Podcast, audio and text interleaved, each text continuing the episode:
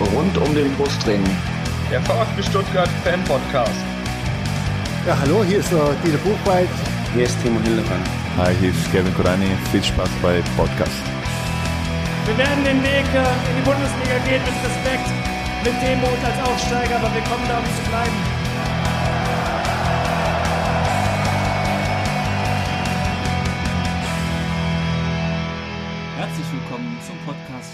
Den Brustring. Mein Name ist Lennart. Hi, ich bin Tom. Und das ist Folge 25. Und zur Folge 25 haben wir uns natürlich auch einen Gast eingeladen. Das ist heute Leo von der Cannstatter Blog. Hallo Leo. Hallo. Hallo Leo. Hi. yeah. Kurzen Überblick, kurzen Überblick über die Themen, über die wir heute reden wollen. Zunächst mal werden wir Leo äh, und äh, den Cannstatter Blog vorstellen. Und dann reden wir über den Saisonauftakt des VfB, das Pokalspiel in Cottbus und die ersten beiden Ligaspiele in Berlin und gegen Mainz. Dann widmen wir uns den Transfers, die der VfB seit der Saisonvorschau, die wir vor drei Wochen aufgenommen haben, getätigt hat. Ähm, da ist ja heute um 18 Uhr die Transfer-Deadline zu Ende gegangen. Das heißt, wir können brandfrisch über die neuesten Transfers vom Deadline Day berichten. Dann widmen wir uns noch ein paar weiteren Themen rund um den VfB, die sich so in den letzten drei Wochen, seit wir die letzte Folge aufgenommen haben, passiert sind. Und zum Abschluss wählen wir natürlich, da dies wieder eine reguläre Folge ist und keine Sonderfolge wie bei der Saisonvorschau, wählen wir wieder den Spieler der Folge. Auch heute haben wir natürlich einen Gast dabei. Das ist dieses Mal, wie gesagt, der Leo und der betreibt den Cannstatter Blog ähm, auf Facebook. Ähm, erzähl doch einfach mal was über dich. Wie ist die Idee entstanden? Seit wann gibt's die Facebook-Seite? Wie viel Zeit investierst du? Erzähl einfach mal. Ja, also erstmal wollte ich mich ganz herzlich bei Lennart und Tom für die Einladung hier bedanken. Ich höre öfter mal euren Blog rein und ich freue mich jetzt auch mal live dabei zu sein und euch dabei ähm, zu helfen.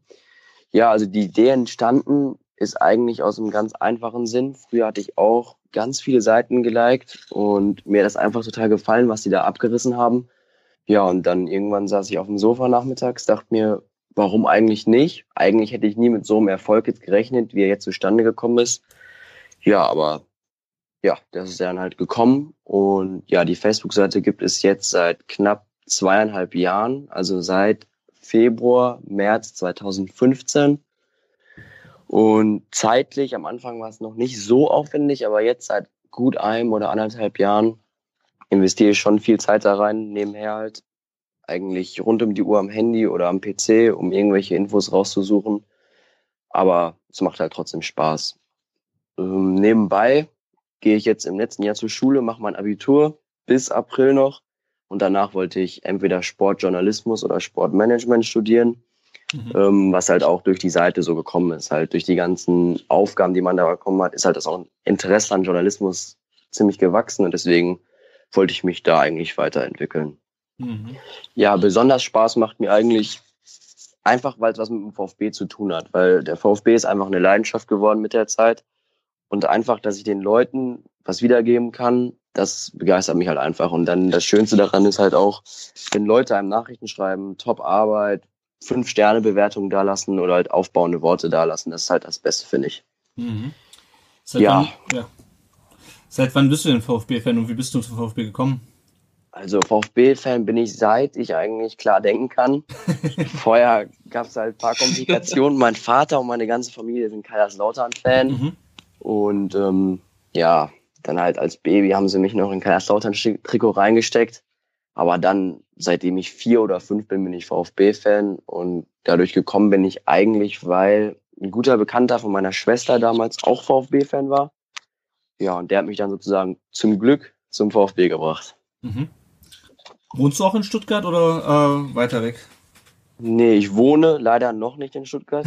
Das ist eigentlich mein Plan fürs Studium, dass ich das in Stuttgart mache, weil mhm. diese Hin- und Herfahrerei, ich wohne momentan in Bielefeld, bis oh. zum Spiel und alles Mögliche ist halt immer schon ätzend. Mhm. Meistens muss man da um 0 Uhr losfahren, dann ist man um 7 Uhr morgens in Stuttgart und um halb vier ist erst Anstoß und dann mhm. nach dem Spiel wieder zurück. Ja, deswegen hoffe ich, dass sich das bald ändert. Ja, krass. Ja, ja ich wollte gerade sagen, da haben wir es ja noch gut, also beziehungsweise ähm, ich wohne ja immer noch in Südhessen, also ähm, mhm. und Tom hat bis vor kurzem auch noch äh, hier gewohnt. Tom, sag, sag noch mal, wo wohnst du jetzt? Ich wohne jetzt in Ulm. In Ulm. Das ist schon ein bisschen näher an Stuttgart dran. In der Das ist Genau. relativ flott. Also ich war diese Woche auch bei einer guten Freundin auf dem Geburtstag äh, bei Stuttgart und äh, ja, war halt eine gute Stunde hin. Also ich muss es jetzt eigentlich nur noch mal wieder zu Heimspielen schaffen. Sonst, äh, ja. ja. Ja, das hört sich doch gut an. Ähm, was mich schon mal, also was ich, muss ich erstmal sagen, ganz krass finde, ist, dass du das wirklich alleine machst. Ähm, weil du, es ist ja wirklich sehr viel Sachen, die du da schreibst. Du hast ja gerade schon erzählt, Mhm. hingst viel am, am Rechner und am Handy, was natürlich, glaube ich, als Schüler, vielleicht nicht unbedingt während des Abis, aber grundsätzlich ja noch, noch glaube ich, noch, noch mal eher möglich ist, ähm, als wenn man Ja. berufstätig ist. Also das finde ich schon, das finde ich schon sehr beeindruckend. Ähm, ja, wie, ähm, wie findest du denn so die, die Diskussionskultur auf Facebook? Du hast ja wahrscheinlich auch immer sehr viele Kommentare ähm, auf, auf, äh, zu deinen Beiträgen. Ähm, und ich bin ja selber auch auf, viel, auf Facebook relativ viel aktiv, um auch natürlich auch unsere Seite ein bisschen bekannter immer zu machen, unseren Blog. Ja. Äh, und mir fällt dann halt auf gerade die, äh, die Diskussionen laufen auf Facebook teilweise sehr wüst ab. Ähm, schaust du dir Ja. die Kommentare an unter deinen, unter deinen Beiträgen? Also gerade wenn es jetzt um so eine Sache wie mit Schlangrack beispielsweise geht, kann ich mir vorstellen, dass da viele Kommentare kamen, ähm, auch teilweise sehr wilde Diskussionen und drunter. Gehst du da groß drauf ein auf die Kommentare bei deinen, ähm, bei deinen Beiträgen? Also lesen tue ich eigentlich grundsätzlich jeden einzelnen Kommentar, der kommt. Also die Facebook mir auch anzeigt, weil oftmals gibt es Probleme, dass die irgendwie 50 Prozent von den Kommentaren nicht anzeigen. Aber wenn es möglich ist, schaue ich mir jeden Kommentar an, mache mir auch meine Gedanken dazu und wie du schon sagtest, also manchmal finde ich es schon echt krass, was da in den Kommentaren abgeht. Aber falls man die Kommentare dann löscht oder sonstiges, dann bekommt man direkt Nachrichten, warum löscht du meinen Kommentar, lächerlich, warum gibt's hier keine freie Meinungsäußerung und so weiter. Aber halt, wie du schon sagtest, bei solchen Themen wie bei Langerack zum Beispiel jetzt gab's halt viele Themen, äh, viele Kommentare, sorry. Ähm, ja, viele waren dafür, viele dagegen, viele meinen auch, dass sie irgendwelchen Einblick da rein haben, aber das kann ich halt einfach nicht nachvollziehen. Wir wissen halt alle nicht genau, was da vorgefallen ist. Klar, Zieler wurde verpflichtet, aber anscheinend ist Langerack ja mit dem Wunsch an den Verein rangetreten, dass er wechseln will und ich finde, da muss man ihm das auch ermöglichen. Und dann kann man auch nicht verlangen, dass der Verein ihn gegen seinen Willen hängt und auf die Bank setzt. Mhm. Aber sonst generell, wie gesagt, schaue ich mir eigentlich alles an. Falls jetzt wirklich drastische Beleidigungen da fallen, dann lösche ich auch mal den einen oder anderen Kommentar. Aber sonst geht das bei mir zumindest eigentlich ganz gesittet ab, auch wenn halt viele Nörgler und Brudler, wie man so schön sagt, Mhm. unterwegs sind. Aber das nehme ich dann halt so hin. Das ist ja nichts gegen mich, sondern generell gegen den Verein oder wen auch immer. Mhm. Deswegen passt das eigentlich alles. Mhm. Ja. Ja, dann gibt's äh, bekanntermaßen unsere drei Fragen an jeden Gast. Ähm, Ja. Was war denn dein erstes VfB-Spiel? Kannst du dich dran erinnern? Ja, mein erstes VfB-Spiel. Ich habe nochmal bei Kicker geschaut, welches Datum das genau war. War am 28.08., also eigentlich fast auf den Tag genau, im Jahre 2004. Mhm. Auswärts auf dem Betzenberg. Wegen meiner Familie halt alle Kaiserslautern-Fan. 3-2 gewonnen, Dreierpack Kurani, von daher alles gut gewesen. Dein erstes Trikot und äh, wen hattest du hinten drauf? Ja, mein erstes Trikot war im gleichen Jahr und zwar direkt schon von Kakao. Wer auch sonst. Sehr nice. Ähm, wenn du im Neckarstadion bist, hast du deinen Platz dort? Also hast du eine Dauerkarte oder immer Hm, wieder mal Dauer- woanders oder? Ja, also als ich noch jünger war, war ich meistens eher auf dem Sitzplatz, aber jetzt seit drei, vier, fünf Jahren bin ich eigentlich nur noch in der Cannstatter Kurve oder auswärts auch im Stehblock. Ähm, Dauerkarte hat leider wieder mal nicht geklappt, was wahrscheinlich auch ein bisschen dem Ticketing-Service zu verdanken ist. Aber da ich halt auch im Fanclub hier oben bin, kriege ich eigentlich für jedes Spiel eine Karte in der Kurve. Von daher ist eigentlich alles ganz okay. Mhm. Mir ist noch ganz kurz eine Frage eingefallen, bevor wir zum ähm, zu den letzten drei Spielen übergehen. Du hast jetzt, glaube ich, über 27.000 Leute, die dir bei, bei Facebook folgen, der, der Seite, Genau. beziehungsweise wie 26.000 Fans, das ist ja die Like-Zahlen und die Follower, das variiert ja manchmal ein bisschen. Mhm. Ähm, ich meine, wir haben jetzt 2000 Leute, die das lesen, was wir schreiben. Ähm, und die Zahl ist ja jetzt über die letzten zweieinhalb Jahre auch stetig gewachsen, nehme ich an. Ja, Wie ist das? Also überlegt man sich dann schon immer mal zweimal, was man schreibt, weil man denkt sich, okay, krass, das lesen vielleicht über 20.000 Leute potenziell. Also ich meine, klar, wie Facebook dann die Reichweite anzeigt, ist ja nochmal eine andere Mhm. Geschichte, aber hast dann schon immer gemerkt, okay, jetzt äh, lesen das schon krass viele Leute oder äh, ist das einfach, bist du einfach so damit gewachsen und äh, Ja, also anfangs, als ich noch so ganz wenig Likes hatte, paar hundert, dann ähm, habe ich halt einfach irgendwas geschrieben, auch oftmals irgendwie was schon vor Stunden passiert ist, was Kicker schon geschrieben hat, habe ich mich daran orientiert, an solchen Artikeln. Aber dann mit der Zeit, man merkt dann halt schon, wie du schon sagtest, über 20.000, manche Beiträge sehen auch, also ich glaube, der Rekord war 780.000 Menschen einen Beitrag. Und dann kommt man langsam schon ins Grübeln, dann bevor man auf Veröffentlichen drückt, liest man sich das nochmal durch, vielleicht doch eine andere Redewendung, vielleicht doch nochmal ein anderes Wort. Ja, also da geht einem schon durch, da geht einem schon etwas durch den Kopf und eigentlich vor jedem Post überlege ich mir mehrere Variationen, wie ich den Beitrag jetzt hochlade. Mhm. Und dann überlege ich nochmal kurz, gehe in mich und dann schicke ich den Post ab. Mhm. Ja. Sehr schön. Tom, hast du sonst noch Fragen, die dir noch spontan eingefallen sind an Leo? Nein, gar nicht mehr. Da würde ich sagen, uns wurde ja in unserer Hörerumfrage gesagt, wir sollen nicht am Anfang immer so viel labern. Deswegen halten wir es mal ganz kurz ähm, und gehen jetzt über zu den letzten drei Spielen, beziehungsweise den ersten drei Spielen, die der VfB in dieser Saison bestritten hat. Ich sag ganz kurz nochmal die Ergebnisse. Es war ein, ich glaube, es war ein 4 zu 3 im Elfmeterschießen äh, bei Energie, Energie Cottbus im Pokal.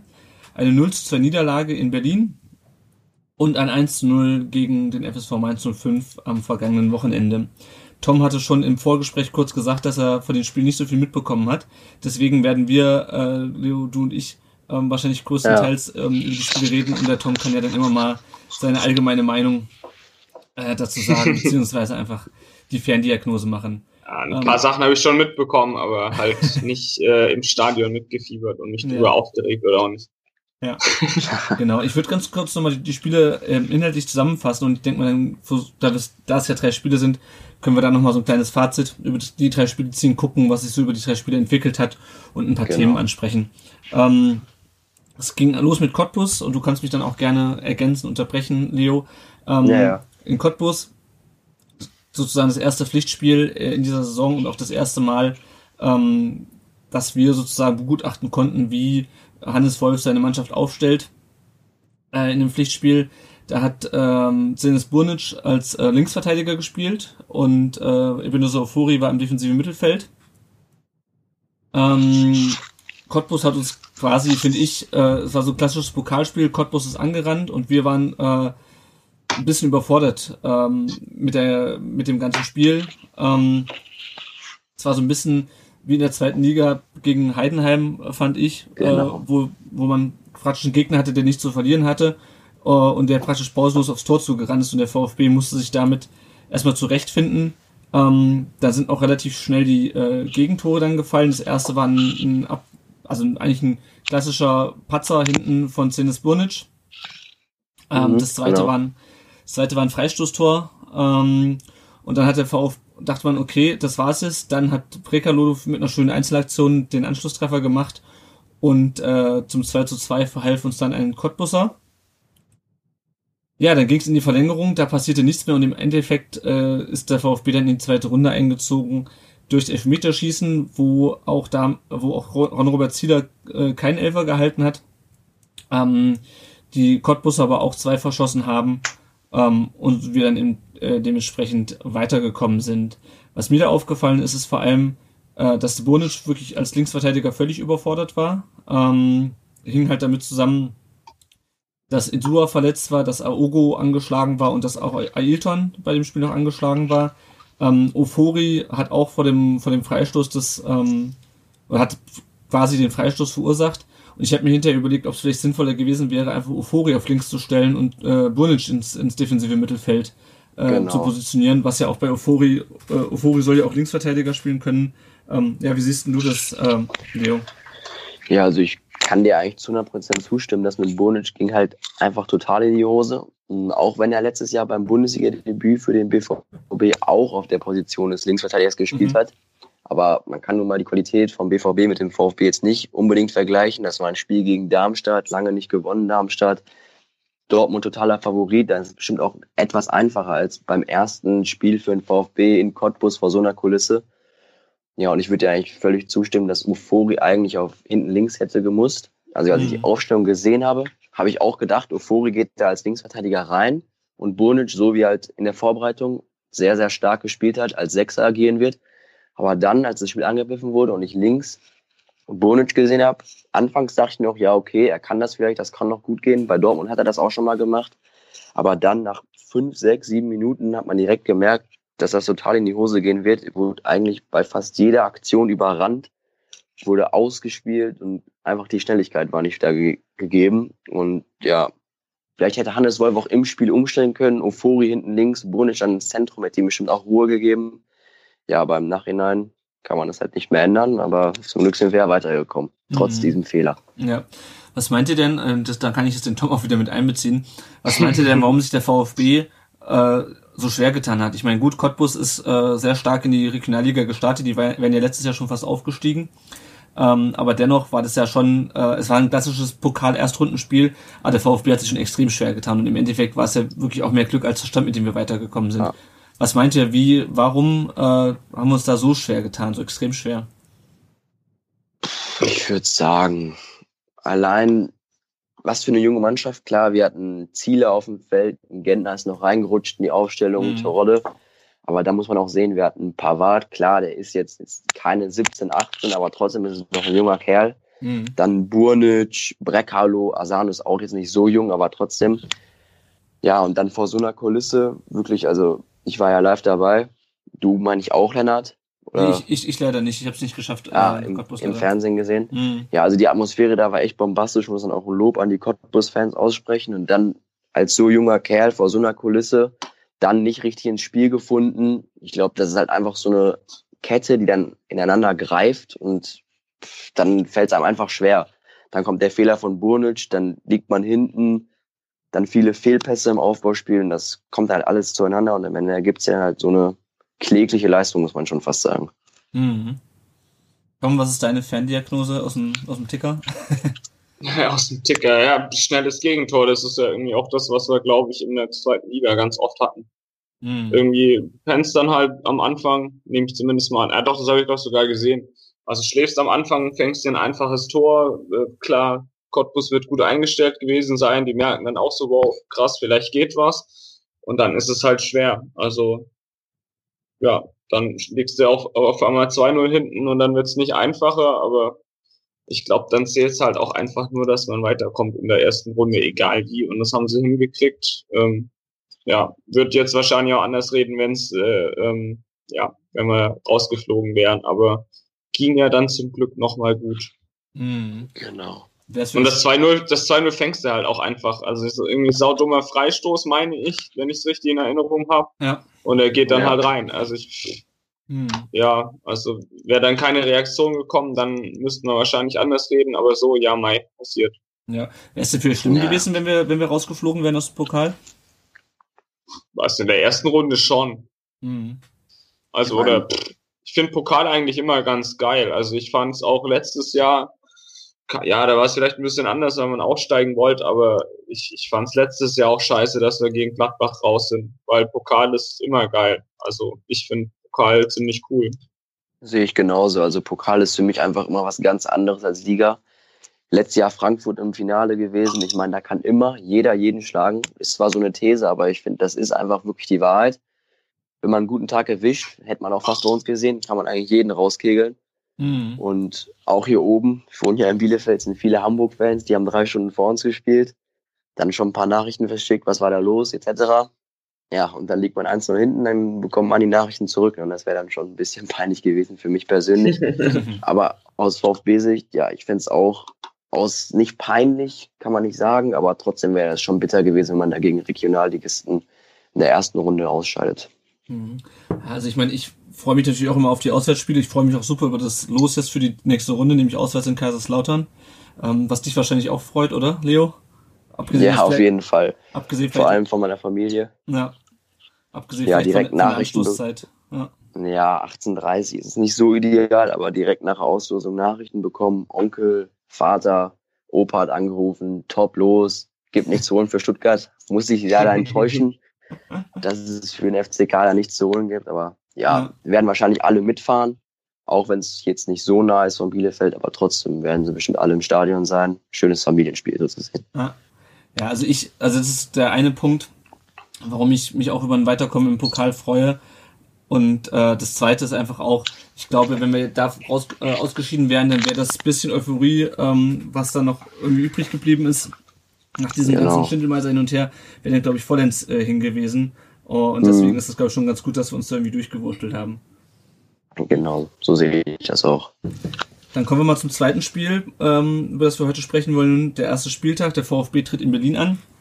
Baumgartel äh, hat immer noch gefehlt mit einer Gehirnerschütterung, glaube ich, die sich ziemlich hingezogen hat. Ginczek ähm, hat sich verletzt, das habe ich gerade nicht mehr auf dem Schirm, was es war. Es war wieder irgendwas. Ich glaub, meine ein Knieödem. Ja, irgendeine Knie. Reaktion, glaube ich, im Wasser Knie im einfach. Knie, irgendwie sowas, genau. Genau. Ähm, Ailton hat diesmal auf links gespielt. Und ähm, ich glaube, wir hatten vor dem Spiel oder bei der Aufstellung auch alle an, ziemlich Angst, dass der VfB gegen den Tabellensechsten aus der Vorsaison ähm, die Hucke voll kriegt.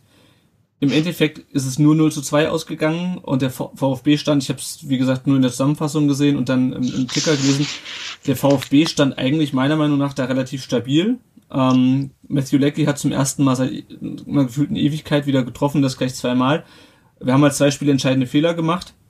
Das erste war halt, dass ähm, Lecky quasi Ailton auf dem Flügel mit dem Haken einmal äh, hat aussetzen lassen und dann den Ball reingeschlänzt hat und beim zweiten Tor war halt nach einer Ecke einfach frei und konnten, konnten reinhauen.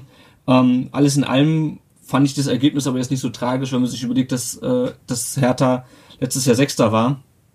Ja. Ähm, und ich hätte ich hätte es mir schlimmer vorgestellt. Ich hätte gedacht, dass da, dass wir da gerade wegen der Abwehrprobleme auch, ähm, dass wir da richtig untergehen, zumal ja auch ähm, Bartstuber ähm, nicht von Beginn an gespielt hat, auf den wir gleich noch zu sprechen kommen. Also ich muss ehrlich, ganz ehrlich sagen, ich fand die Niederlage halb so wild. Ich meine, man will natürlich nie in Berlin verlieren. Ähm, ja. aber erst mal rein sportlich gesehen von der Rivalität äh, mal weg. Ich konnte mit der Niederlage leben, ist zwar nicht schön, aber es ist auch kein Weltuntergang. Wie war es für euch? Ja, ich glaube, dass eigentlich mehr drin war, wenn ich das so in der Zusammenfassung gesehen habe. Also ähm, ich fand uns nicht so schlecht eigentlich, so das, was ich gesehen habe, wie gesagt. Ähm, Wäre was drin gewesen, aber Hertha ist halt auch irgendwie so eine, ja, so einfach so eine Drecksmannschaft irgendwie. Also das meine ich sogar in dem Zusammenhang positiv. Also die spielen halt irgendwie ihren Stiefel runter und ja, gewinnen das Ding dann halt humorlos, so ein bisschen abgewichster vielleicht Mhm. als, als wir das sind. Ja, und dann verlierst du das halt. Also hätte irgendwie nicht sein müssen. Ich glaube auch, da wäre mehr gegangen, wenn die Personalsituation ein bisschen besser gewesen wäre. Ja, also das ist vielleicht auch so, ähm, jetzt im Hinblick auf die weitere Saison äh, ist das halt was, was, was mir so ein bisschen nicht Sorgen bereitet, aber also die, die erste Garde soll schon stehen bleiben, sonst sieht das, glaube ich, schon gar nicht mal so super gut aus. Mhm. Ja, da kann ich auch eigentlich nur zustimmen. Also ich habe es leider auch nicht live im Stadion gesehen, dank der Deutschen Bahn. Aber das, was ich bei Sky Go gesehen habe, ich kann da wirklich sagen, nur zustimmen. Also ich finde auch, nach vorne ging eigentlich einiges. Nach hinten haben wir zwei Dinger zugelassen. Leider zwei Tore dadurch kassiert. Aber nach vorne, wie gesagt, auch vor allem nach dem 0-1 durch Lecky. Ich meine, Breckerlo hatte eine gute Chance über links in Strafraum gegangen, kurz vorm Tor abgeblockt. Dann Asano trifft den Pfosten, Donis, Stand war schon 2-0 zu dem Zeitpunkt, aber kommt ein bisschen ins Fallen, kriegt nicht genug Druck unterm Ball. Ja, wie gesagt, ich würde auch sagen, eigentlich ging da mehr, aber aufgrund der Personalsituation, wie gesagt, die Abwehr war halt schon ziemlich wackelig. Als Bartschuber und der Ogo dann reinkam, ging's. Aber aufgrund der Tatsache, dass wir mit dem Kader da angetreten sind, ist das gerechtfertigt und ich mache jetzt auch, also ich war schon enttäuscht, aber das hat man dann so angesehen. Man hatte genug Themen, wo man drauf aufbauen konnte. Von daher ging es eigentlich in Ordnung, auch wenn mehr ging. Mhm. Gut, und dann kommen wir noch zum dritten Spiel, bevor wir dann noch auf ein paar äh, einzelne Aspekte aus den Spielen eingehen. Ähm, 1-0 Heimsieg gegen Mainz. Ich, äh, diesmal standen Bartstuber und Aogo in der Startaufstellung. Der VfB trat mit einer Fünferkette oder mit einer Dreierkette mit zwei Flügelspielern an, wie man es möchte. Ähm, stand defensiv, wie ich fand, sehr stabil. Ähm, halt auch dank äh, Holger Bartstuber, der meiner Meinung nach ein super Spiel gemacht hat. Ähm, sehr, sehr zweikampfstark und auch sonst eigentlich immer präsent ähm, und der dann auch äh, märchenhaft das äh, 1 zu 0 gemacht hat. Das erste Tor seit 2009. Das muss man sich mal reinziehen. Ich meine, gut, da lagen auch ganz viele Verletzungen dazwischen, äh, aber Holger Bartstube hat zuletzt 2009 ein Tor in der Bundesliga gemacht. Und äh, mit einem sehr schönen Kopfball. Äh, offensiv hatte der VfB eigentlich relativ viele Chancen. die er leider äh, fast alle hat liegen lassen, bis auf diesen, äh, bis auf dieses Tor von Bartstuber. Wir hatten sogar noch einen Elfmeter, den Terodde mit solcher Kraft an den Pfosten geschossen hat, dass keiner im Strafraum irgendwie noch äh, an den äh, dran kam, um den Nachschuss irgendwie zu platzieren. Ähm, wer mir auch sehr gut gefallen hat, war ähm, Shadrach Akolo, weil der wirklich sehr aktiv war vorne, immer wieder sich den Ball geholt hat, mit einem unglaublichen Tempo nach vorne gegangen ist nur leider dann häufig ähm, den Kopf nicht rechtzeitig hochgemacht hat und dann so ein bisschen die Konterchancen verdattelt hat. Äh, Mangala hat mir auch sehr gut gefallen, weil der auch sehr zweikampfstark war. Also ich fand es immer wieder erstaunlich, wie viele Bälle der sich geholt hat. Ähm, ja. Und was natürlich auch noch ein Thema des Spiels war, war die Rückkehr von Alex Maxim, der natürlich dann auch ähm, der größtenteils eigentlich mit, mit Applaus sogar begrüßt wurde. Es gab, glaube ich, vereinzelt ein paar Pfiffe, ähm, der aber auch nach 70 Minuten ausgewechselt wurde. Und so wie ich es gesehen habe, ich war halt im Stadion, da sieht man natürlich nicht immer alles, weil man dann mal eine Fahne vom Gesicht hat, der aber eigentlich recht unspektakulär gespielt hat. Ich glaube, er hat ein paar Ecken getreten, aber im Endeffekt war es halt ein Auftritt, wie wir ihn leider auch beim VfB schon recht häufig gesehen haben. Ja. Ähm, also nichts, was mich jetzt irgendwie äh, groß in Tränen ausbrechen lässt, dass wir ihn, dass wir ihn äh, verkauft haben. Ja, wie habt ihr das Spiel gesehen? Ja, ich würde auch sagen, also offensiv hatten wir einige Aktionen, die halt am Ende nicht gut genug ausgespielt wurden. Zum Beispiel auch, ich erinnere mich da an eine Situation kurz vor der Halbzeit, Akolo und Terodde laufen auf den Mainz-Strafraum und Akolo spielt Terodde ein ganz bisschen den Rücken. Wenn er den 50 Zentimeter vorher spielt, kriegt Terodde den Ball wahrscheinlich aufs Tor. Vielleicht macht er es 1-0 kurz vor der Halbzeit. Das ist halt dieser Zeitpunkt, was Mainz dann so ein bisschen schockt. Aber sonst, ja, Bartstuber, sehr gutes Spiel, sehr, sehr gutes Spiel. Aogo auch. Eigentlich fällt mir keiner ein, der so richtig abgefallen ist von der Leistung. Auch, wie du schon meintest, Mangala, Bombenspiel gemacht, viele Bälle erobert.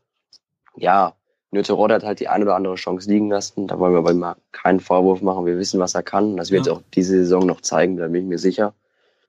Und ja, Maxim, genau meine Worte, als hättest du mir aus dem Mund genommen. Nach 70 Minuten runter nicht viel gerissen glaube ich, außer eine Chance knapp nach der Halbzeit direkt.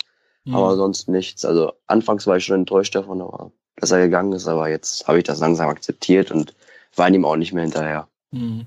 So, damit jetzt nicht zu viel Harmonie aufkommt, ähm, stelle ich nochmal eine These in den Raum, beziehungsweise zwei Thesen. Die erste war, ich habe, ähm, als Aogo gekommen ist, habe ich einen Schalke-Fan interviewt ähm, den ja. Hassan Talipachi von Hassans Corner TV und der hat, der hat ähm, Aogo als einen Alibi-Spieler bezeichnet, weil er ähm, häufig nicht das Potenzial ausnutzt, was er hat ähm, und häufig dann eher mal einen Querpass spielt oder einen Pass zurück. Ähm, und ich, ich habe es wie gesagt, ich habe das Spiel mir nicht nur noch mal komplett im Fernsehen angesehen, ich kann jetzt nur meinen Eindruck aus dem Stadion sagen. Ähm, ja, er hat die Ecke auf Bartstuber getreten, er hat auch ein, zwei Mal Flanken vorne reingeschlagen. Mir ist aber auch aufgefallen, dass er sehr häufig Platz nach vorne links hatte und den aber nicht genutzt hat, sondern dann doch lieber nochmal den sicheren Pass quer gespielt hat. Ähm, also ich möchte, würde es nicht so weit gehen zu sagen, das war ein Alibi-Spiel von ihm oder er wäre ein Alibi-Spieler.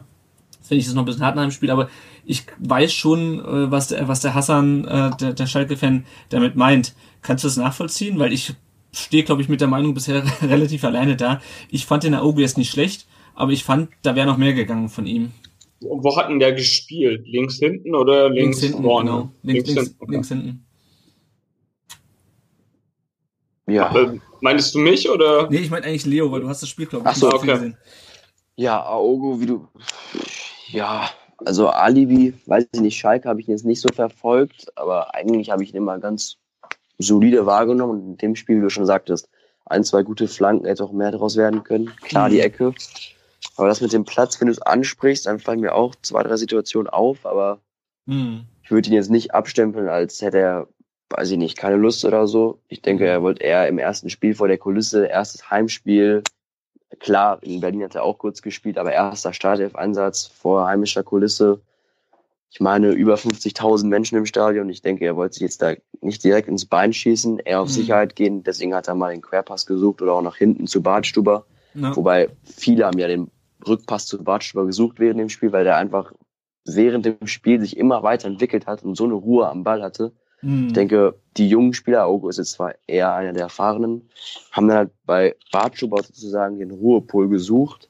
Vielleicht hat der Ogo das auch gesucht, weil er jetzt halt nicht zu viel Risiko nach vorne entwickeln wollte, um nicht irgendwie hinten anfällig zu werden, direkt bei den Fans so dazustehen.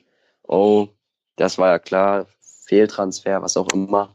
Ich denke, das kann man da äh, für nehmen, aber klar, das nächste Spiel kommt auf Schalke, da wird man sehen, was er macht gegen seine Ex-Truppe. Mhm. Von daher, ja, ich, ich finde, das ist schwer, nach einem Spiel jetzt über Ogo zu urteilen. Klar, Klar, du hast ja, recht klar. mit den Szenen, aber ich denke, wir müssen uns das erstmal insgesamt anschauen. Vielleicht bestätigt sich der Eindruck vom Alibi-Spieler, vielleicht überrascht er uns aber auch, schaltet sich oft nach vorne ein.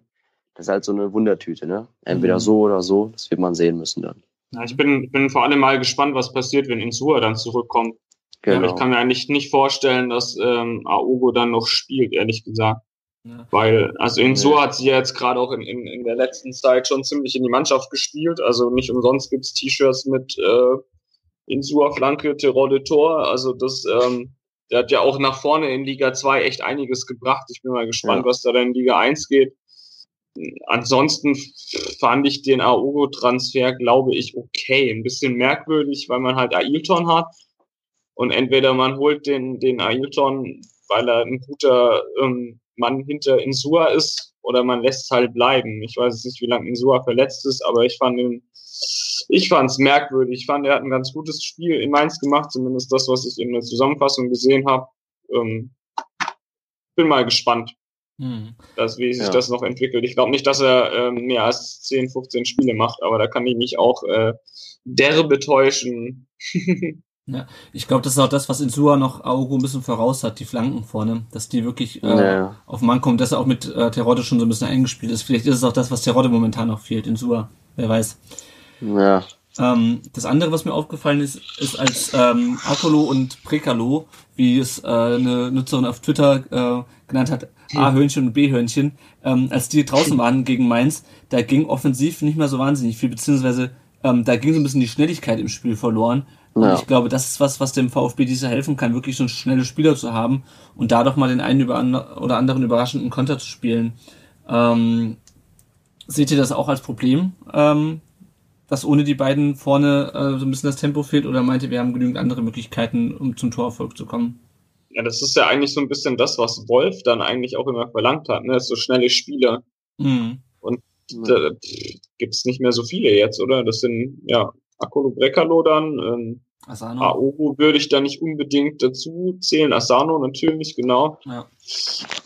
Ja, ich bin, bin mal gespannt. Ich finde es eher allgemein, dass offensiv äh, außen ähm, echt noch ein bisschen dünn ist, aber kann mich auch toll. Also ich finde, wir haben relativ viele in, in der Zentrale gemacht, was auch ganz gut ist, aber also bin mal gespannt, Umbruch Gentner und so weiter führt das alles vielleicht ein bisschen zu weit. Aber ja, ich sehe das schon vielleicht nicht als Problem, aber ich bin gespannt, wie sich das entwickelt. Auf jeden Mhm. Fall. Ja. ja. Also ich, wenn ich mich zu dem Thema noch äußern kann, Ja, würde auch sagen, Selbstverständlich. Asano, unheimliche Schnelligkeit. Ich würde sagen, eindeutig der schnellste Spieler mit Brekalo und Akolo im Kader. Auch wenn seine Technik jetzt nicht überragend ist, aber die Schnelligkeit ist ihm halt nicht zu nehmen. Die drei würde ich jetzt so nennen. Donis, weil kann ich noch nicht beurteilen, wie schnell er. Es heißt ja, er soll ziemlich schnell sein, aber ich kann mir eigentlich nicht vorstellen, dass er den drei das Wasser reichen kann. Mhm. Mm, Ich finde, das ist halt so, wenn man das auf eine Stufe stellt, die höchste Stufe vom Tempo. Und dann, wenn man wechselt, ich meine, in, gegen Mainz ist Özcan dann reingekommen und das Mhm. ist dann halt Welten unter Asano und Brekalo vom Tempo her. Ja. Und ähm, ich sehe auch Özcan eigentlich komplett in der Mitte und nicht außen. Und ich weiß halt auch nicht, ich habe es auf Facebook in den letzten Tagen öfter gelesen, viele hatten sich ja noch einen Transfer für offensive Außenbahn gewünscht. Manet Langzeit verletzt, dann hat man Brekalo, Akolo, wie gerade gesagt, und danach ist halt nicht mehr viel. Mhm. Asanus Leistungen schwanken mal, mal top, mal hopp. Ähm, ja, ich sehe es auch. Jetzt, wo du es ansprichst, vorher habe ich mir jetzt nicht so Gedanken darüber gemacht, aber es könnte echt ein Problem werden, wenn zum Beispiel Brekalo noch ausfallen sollte oder sonst wer. Mhm. Oder auch während des Spiels, wenn man die halt dann auswechselt, dass dann halt wirklich ziemlich an Tempo verloren geht. Und Wolf betont ja auch immer, dass sein Spiel schnelles Umschaltspiel sein soll, dass von hinten ein schneller, tödlicher Pass kommen soll über außen, dann vielleicht in die Mitte. Und ich finde, wenn da jetzt, mir fällt gerade auch echt keiner ein, der da reinkommen soll für außen. Wenn halt gewechselt wird, dann wird das Spiel und die Taktik von Wolf eigentlich komplett über Bord geworfen, finde ich. Mhm.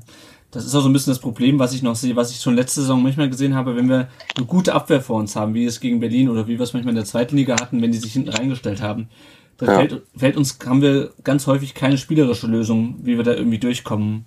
Ähm, ich meine, wir haben jetzt in den drei Spielen zwei Tore selber geschossen, aus dem, aus dem Spiel heraus.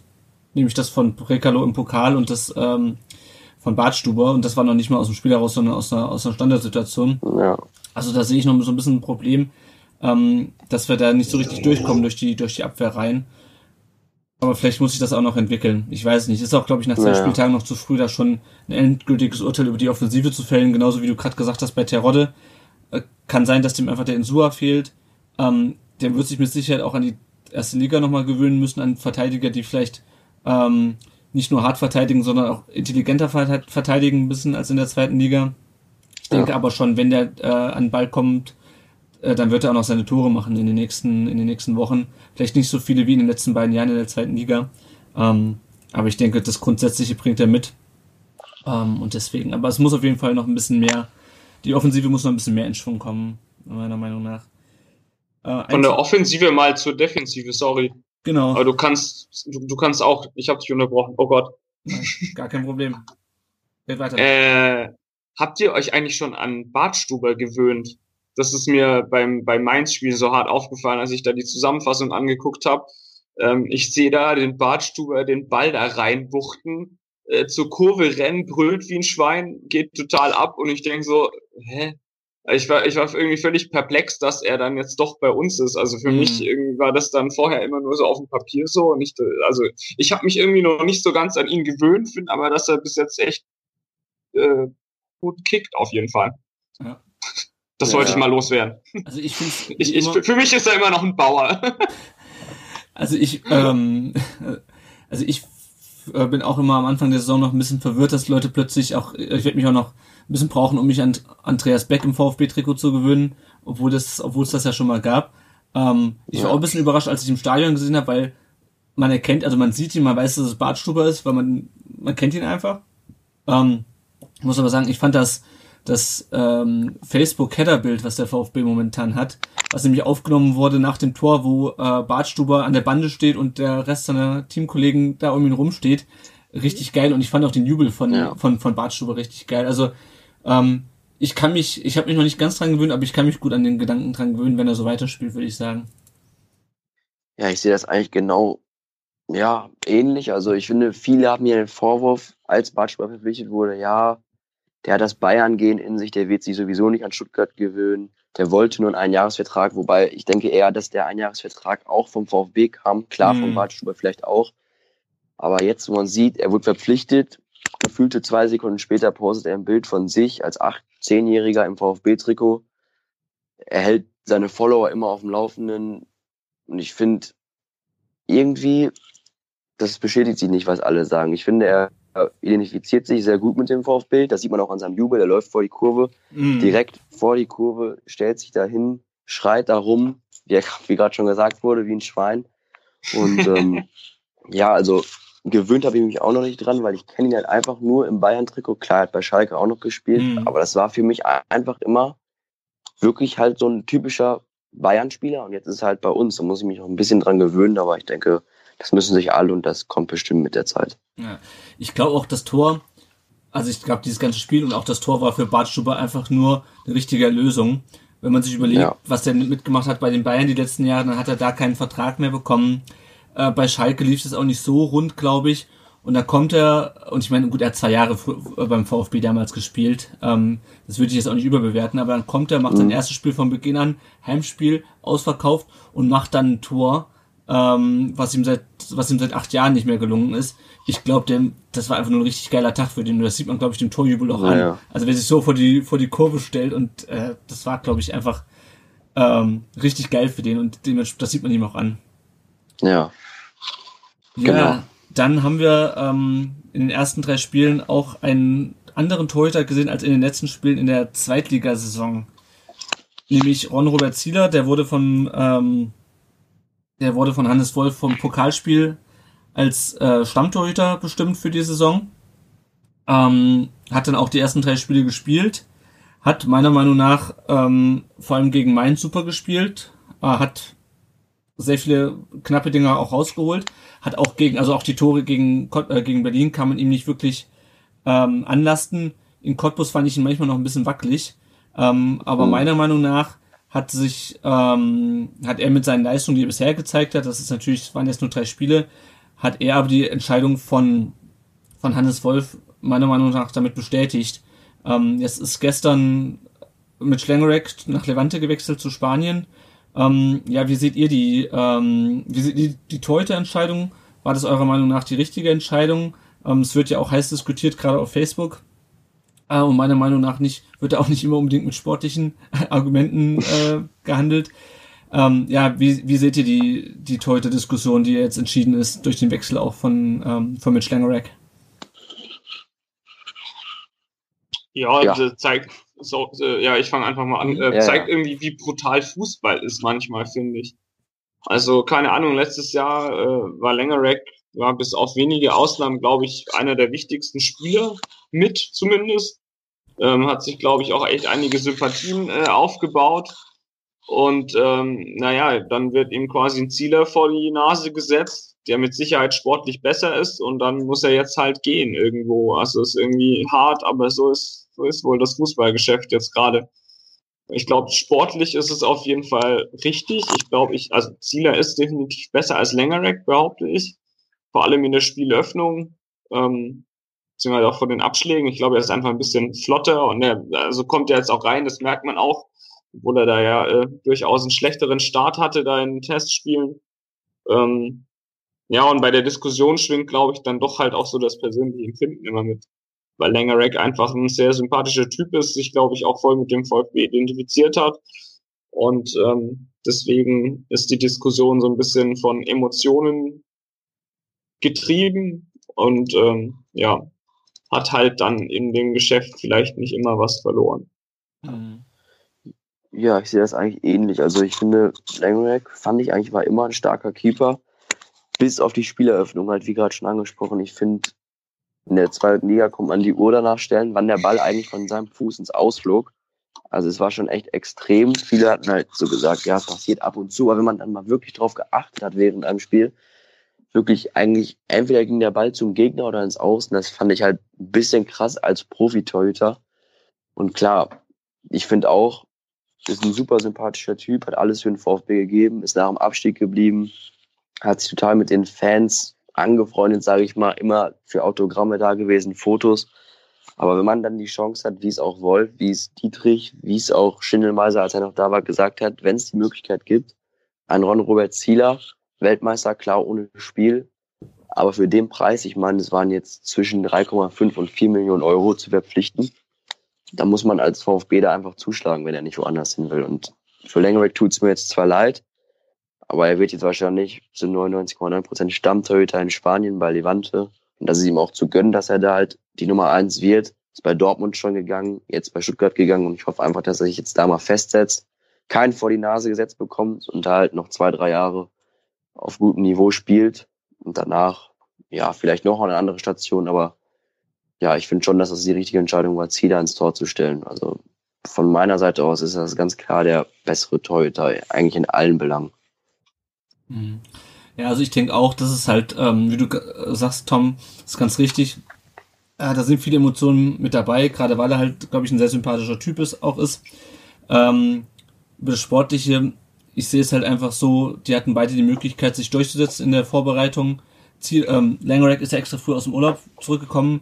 Natürlich ähm, wird man Zieler beim, bei der Vertragsunterschrift oder wahrscheinlich eher davor schon gesagt haben, dass er gute Chancen hat, äh, dass man ihn nicht als Nummer zwei holt, sondern dass er schon Chancen ja. hat auf, den, auf die Nummer eins im Tor. Das ist gar keine Frage. Ähm, aber auch Langerack hatte die Chance, sich da durchzusetzen. Ich weiß nicht, was Zieler gemacht hätte, wenn Langerack jetzt Stammtorhüter geblieben wäre. Ähm, ich finde es ein bisschen schade, ehrlich gesagt, dass er, dass er geht. Wir haben jetzt schon Nachfolger verpflichtet. Da kommen wir später auch noch drauf zu sprechen. Alexander Meyer, der Torwart, der gegen äh, von Energie Cottbus, ähm, der gegen uns im Pokal im Tor stand. Ähm, der ist natürlich, hat natürlich nicht die gleiche Klasse wie Langerack, würde ich es mal behaupten, auch wenn ich von ihm wenig gesehen habe. Ähm, aber da kommen wir später noch drauf. Ich hätte es natürlich auch cool gefunden, wenn wir äh, zwei in etwa gleich starke Torhüter gehabt hätten.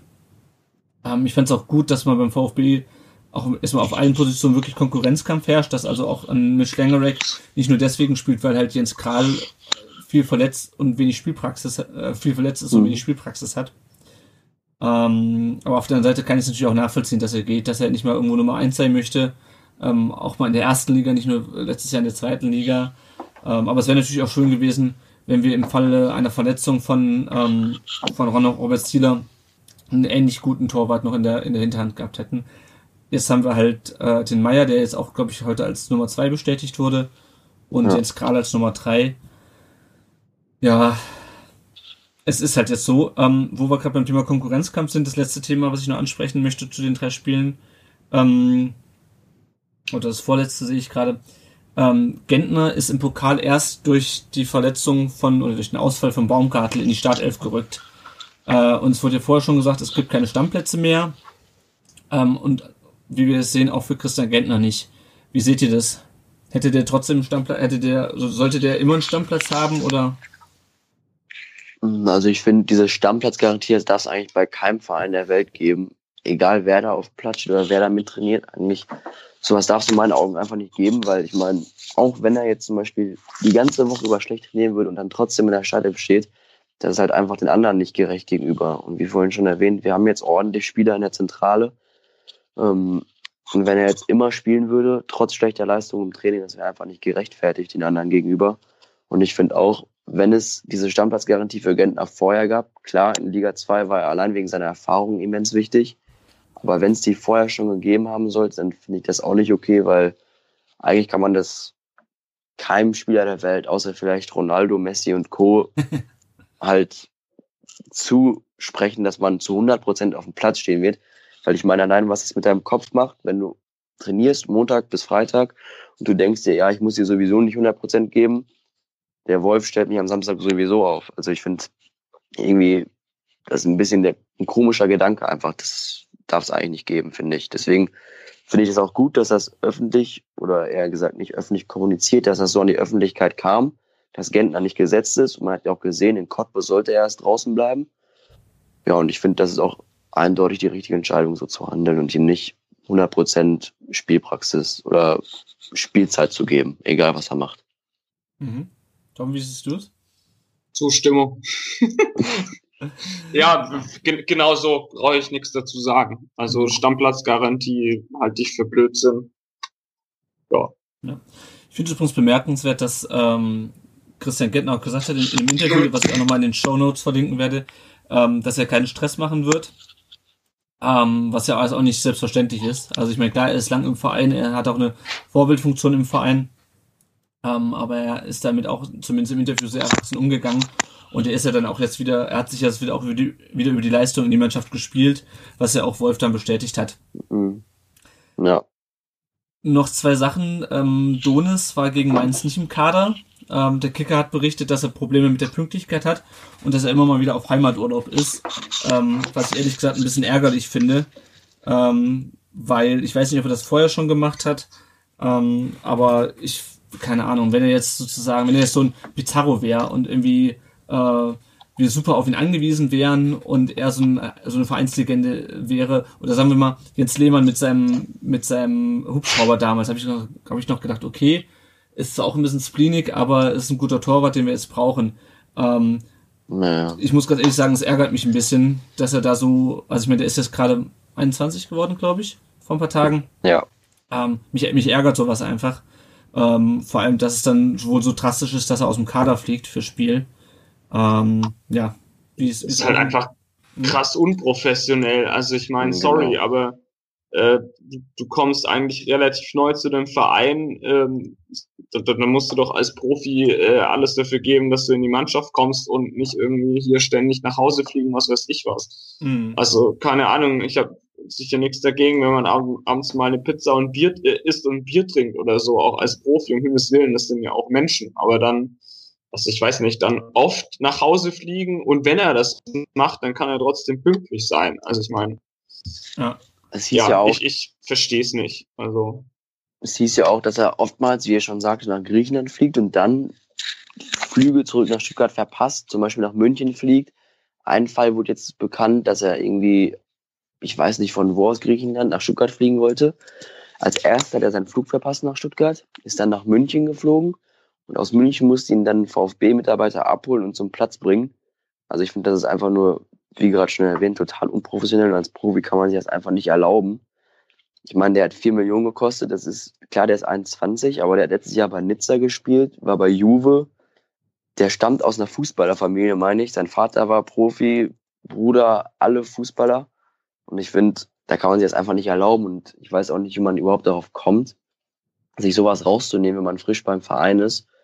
Und was mich dabei aber auch wundert, ich meine, er hat letztes Jahr bei Nizza bei Lucien Favre gespielt und wir kennen ihn alle aus der Bundesliga. Und ich finde, das ist ein Trainer von den Trainern auf der Welt, der am meisten auf Disziplin halt Wert legt. Und ich verstehe nicht, wie das eigentlich zustande kommen kann, dass er jetzt hier so auffällt. Weil ich kann mir nicht vorstellen, dass er das bei Favre gemacht hat, weil dann wäre er zu 100 Prozent direkt aus dem Kader geflogen und wäre nicht mehr aufgestellt worden. Also ich kann das irgendwie nicht zusammenzählen. Ähm, ich sehe gerade noch, äh, uns, wir, uns sind kurzfristig noch ein paar Fragen reingetrudelt an Leo, äh, bei Facebook nämlich. Ich würde dann kurz nochmal äh, einen kleinen Sprung zurück machen. Ähm, mhm. Nämlich zwei Fragen an dich, Leo. Zum einen, du hast ja schon mal gesagt, wie schafft man es, eine Seite wie den äh, Cannstatter Blog komplett alleine zu verwalten, fragt Chris Mertens. Und die zweite Frage ist von Dave Heil. Woher bekommst du deine Informationen? Ähm, so meine Informationen bekomme ich meistens zum Beispiel beim Mangala-Transfer. Da war ich ja eigentlich vor allen Medien aus ganz Deutschland oder aus aller Welt vorher dran, habe das veröffentlicht. Viele haben mich auch belächelt, haben geschrieben, ja, es wird sowieso nicht passieren. Immer diese Facebook-Seiten, die irgendwas in die Welt setzen, die haben falsche Hoffnungen machen. Also jetzt nicht, dass Mangala irgendwie die großen Hoffnungen geweckt hätte, aber trotzdem halt war der erste Transfer, meine ich, im Sommer. Mhm. Und das war ganz kurios. Das war eigentlich eine Person in dem Fall, mit der ich nicht keinen Kontakt hatte vorher, gar nicht, den ich auch nicht kannte. Ich bin morgens aufgewacht und kurz vor sieben auf mein Handy geschaut, habe ich die Nachricht bekommen, der meinte, ja, wir werden nur einen Spieler von Dortmund verpflichten. Mhm. Und ich krieg viele solche Nachrichten, aber irgendwie in dem Moment dachte ich mir, hm, habe ich geschrieben, ja, wer soll das denn sein? Und dann meinte er, ich meine, das Mangala-Gerücht war zwei Monate vorher schon mal auf dem Tisch im April oder so. Mhm. Ähm, meinte er ja, ein Nachwuchsspieler, habe ich direkt gefragt, Mangala, und er so, ja, genau, der wird das unterschreiben. Dann hat er mir auch gezeigt, wo er die Infos hat von irgendwelchen Freunden, die den Berater kennen oder so. Mhm. Dann habe ich das halt veröffentlicht und dann kam es auch zum Glück so, weil ich, wie gesagt, die Reichweite, wenn sowas dann in die Welt gesetzt wird, sowas passiert dann nicht, dann gilt man direkt als unseriös, alles Mögliche. Mhm. Ja, und in der Regel mit der Zeit kamen zwei, drei oder ich meine sogar vier Personen auf mich zu, die meinten, sie haben gewisse Kontakte und wenn sie was wissen, was jetzt nicht streng geheim ist, dann können sie mir das sagen. Mhm. Aber ich soll sie halt immer vorher fragen, ob ich das dann halt veröffentlichen mhm. darf. Und dann klären die es mit den Personen ab und so weiter. Eine Person ähm, lag dann falsch beim Cordova-Wechsel. Mhm. Das war so ein Tiefpunkt, würde ich sagen, von meiner Seite. Ich hatte gesagt, der Transfer ist fix, der wird kommen und so weiter. Ist dann leider nicht passiert. Aber sonst eigentlich ja von verschiedenen Personen, die ich privat und persönlich noch nie gesehen habe, mhm. mit denen man halt übers Internet halt irgendwie eine Verbindung hergestellt hat und die einen dann ab und zu auch mit ähm, Infos versorgt. Ja, mhm. so würde ich das sagen.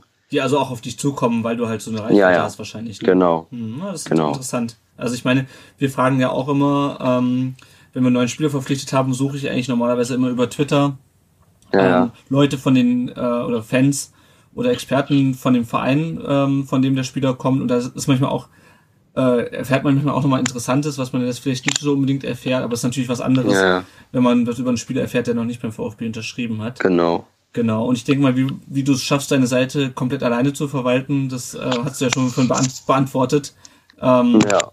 Du bist einfach sehr viel, äh, sehr viel aktiv einfach auf Facebook, im Internet. Genau. Und ähm, hast Eigentlich es, rund um die Uhr. Äh, und hast jetzt auch noch die Zeit dafür. Ja, ich ja. hoffe, dass sich das auch, klar, das wird so nicht mehr gehen in einem Jahr, mhm. denke ich. Dass ich dann auch kürzer treten muss. Aber momentan geht's halt zum Glück noch. Aber ich mache mir auch schon Gedanken, was ich jetzt in einem Jahr mache. Mhm. Also eigentlich wollte ich nie, ich krieg oft wirklich fast täglich, Leute schreiben mir, ob sie mir nicht helfen sollen. Admin, sie waren noch bei anderen Seiten. Mhm. Ich sehe auch, also ganz, ich lege halt einen großen Wert auf Rechtschreibung und auf alles Mögliche. Das ist sehr die gut sind bei auch, Facebook, das ist sehr, sehr gut. Ja, die werden halt auch echt dafür geeignet, aber ich weiß halt nicht, wie das ablaufen soll. Ich denke mal, ihr macht eure Seite jetzt zu zweit oder macht das einer von euch alleine bei Facebook? Ich mach's eigentlich. Weitestgehend macht das Lenny. Ja. Mhm, okay. Weil ich meine, VfB exklusiv, ich, die kennt ihr bestimmt auch. Mhm, genau, den hatten wir auch schon Mhm, zu mit dem Gast. stehe ich auch. Den Jens, Ja, mit dem stehe ich auch öfters in Kontakt. Wie jeder weiß, der macht das auch alleine. Dann 1893 Stuttgart macht das auch alleine. Gefällt mir, weil ich ein Schwabe bin, meine ich auch alleine. Zwischenzeitlich mal nicht. Mm, Und ich verstehe, ich weiß halt auch nicht, wie das zu zweit laufen soll, weil sagen wir, jetzt kommt ein Gerücht, so wie gestern Andreas Beck. Und dann, Mhm. wer postet das dann? Wer veröffentlicht das? Wer postet dies, das? Ich weiß nicht, wie man das halt aufteilen soll. Mhm. Und deswegen muss ich mal schauen, wie ich das in einem Jahr mache, aber ich hoffe, da findet sich eine Lösung. Bestimmt. Ja. Gut, dann noch ein letztes Thema, um zurück zum VfB zu kommen. Ähm, ich wurde am Samstag dann bei dem Spiel zum ersten Mal live Zeuge des Videobeweises, nämlich beim, ähm, beim Elfmeter von Simon Terodde. Ich fand Mhm. es, ehrlich gesagt, also ich sag, sag mal kurz, wie ich es fand und dann ähm, kannst du mir deinen Eindruck schildern. Ich fand schon sehr befremdlich. Ich meine, klar, es war eine knifflige Situation. Ähm, Im Endeffekt war es ja so, dass sowohl der Mainzer Verteidiger als auch René Adler sowohl den Ball gespielt haben, als auch der Rodde berührt haben. Ähm, und ich fand es irgendwie, ja, man wartet halt und wartet. Die Kurve hat dann versucht, den Schiri möglichst ähm, aus dem Konzept zu bringen, indem sie so laut wie möglich gesungen haben. Irgendwann habe ich gesehen, wie dann ein Mainzer Spieler so die Arme gehoben hat, gesagt hat, was ist denn jetzt? Ähm, und am Ende hat er dann halt doch auf Elfmeter entschieden. Ähm, ich finde, bei einer Sportart, wo die äh, Zeit angehalten wird, dann kann man das gut machen, weil da ist es eh egal. Aber ich frage mich, wenn man mehrere solche Situationen hat, wie lange will man denn dann manchmal nachspielen lassen? Und das dritte Problem, was ich damit habe, ist, ähm, auch der, der Videoschiedsrichter, der dann in Köln saß, hat ja im Grunde auch nur dann eine Ermessensentscheidung getroffen. Der hat auch überlegt, hm, okay, der hat halt ein paar mehr, ähm, der hat halt ein paar mehr Zeitlupen. Aber irgendwie, also ich bin vom Videobeweis, muss ich ganz ehrlich, Videobeweis, muss ich ganz ehrlich sagen, noch nicht so überzeugt. Ich weiß nicht, du hast es ja auch im Stadion erlebt. Ähm, Tom, du hast es ja dann auch irgendwie nochmal mitbekommen. Ähm, vielleicht erstmal du, Leo, wie, wie hast du das im Stadion empfunden, den Videobeweis? Und hast du das, ich weiß nicht, bei den anderen Spielen gab es, glaube ich, keinen, die du im Stadion gesehen hast. In Cottbus gab es, glaube ich, keinen. Nee, ich glaube, im Pokal gibt's da überhaupt Videobeweis? Nee, ich glaube nicht. Nee, nee, nee, Ich es gibt meine nicht, nee. Ja. Also in Berlin war ja die Kommunikation, kam ja danach raus, gestört bei dem Mhm. Fall da mit Breckerloh, Elfmeter, Freistoß, was auch immer. Da hat's ja nicht funktioniert, wie in vielen anderen Stadien auch, aber jetzt gegen Mainz, ich kann mich da eigentlich nur dir anschließen. Also ich weiß nicht, wie lange es gedauert hat, aber ich bin mir sicher, dass es anderthalb Minuten, wenn nicht Mhm. länger waren. Und ich finde auch, mh, ja, klar, man kann vorher nicht entscheiden, wann man das macht, wann man das entscheidet als Schiedsrichter. Es heißt ja nur bei hundertprozentigen Entscheidungen. Hm. Und wie du gerade meintest, es war halt schwer zu entscheiden. Wird Ball gespielt, es wird auch Teroddes Bein getroffen. Generell war ich anfangs nicht davon überzeugt, weil ich meine, Fußball ist ein Sport, wo Emotionen einfach an erster oder an den ersten Stellen stehen. Und ich finde, das macht einfach alles kaputt, wenn jede Entscheidung dann nochmal korrigiert wird, nochmal geprüft wird. Und der Spielfluss, wie du schon sagst, geht einfach total verloren dadurch, wenn das öfters passiert. Hm, Ich finde, mit der Zeit jetzt aber, klar, wenn Joker jetzt einen Elfmeter eigentlich nicht gegen sich bekommt, wegen dem Videobeweis dann doch, dann verfluche ich das bestimmt. Hm. Aber andersrum, wenn der VfB dann dadurch einen Elfmeter gut geschrieben bekommt wie jetzt, mh, auch wäre, auch trotz der Wartezeit, ich denke, wenn das optimiert wird, wenn die eine Lösung finden mit der DFL, mit dem Entwickler, wenn das alles schneller geht, in 10, 15 Sekunden, ich finde, dann ist es okay.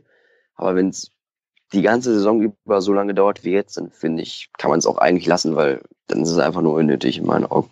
Hm. Tom, wie siehst du's? Auch wenn du es jetzt nicht live Hm. gesehen hast. Ja, zu, zu wenig mitbekommen, auf jeden Fall.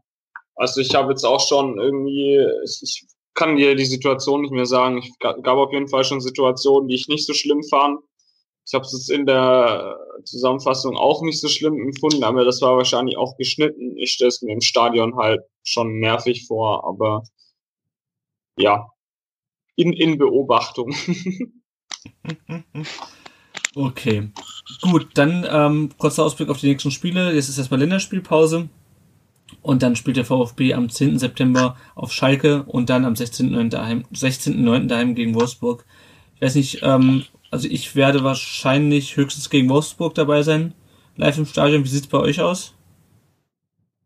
Also ich hatte eigentlich geplant, dass, also Schalke habe ich schon zwei Karten für Freunde und mich, ähm, mhm. dass ich da auch da sein werde. Ist zwar 18 Uhr, aber da ist jetzt der Vorteil, für mich ist das nur eine Dreiviertelstunde mhm, entfernt, das stimmt, ist ganz ja. gut. Wolfsburg mit dem Zug auch nicht so weit, also eigentlich hatte ich vor, zu beiden Spielen hinzufahren, ja. Wie schaut's bei dir aus, Alles. Tom?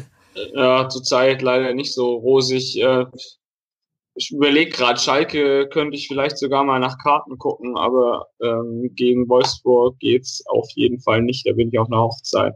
Hm. Mal schauen. Ansonsten gucke ich es mir auf jeden Fall mal wieder an. Hm. Schalke kannst du übrigens vergessen, da ist der Gästeblock schon komplett ausverkauft. Ja, schade eigentlich, dachte ich mir ja. was. Wobei mir vorhin jemand geschrieben hat, er hätte noch vier Karten. Also wenn du unbedingt willst, kann ich dir vielleicht was machen. Können wir danach mal klären. Ja, können wir machen. Gut. Ähm, ja, habt ihr sonst noch was zu den, zu den letzten drei Spielen, was ihr loswerden wollt? An sich nicht, nee.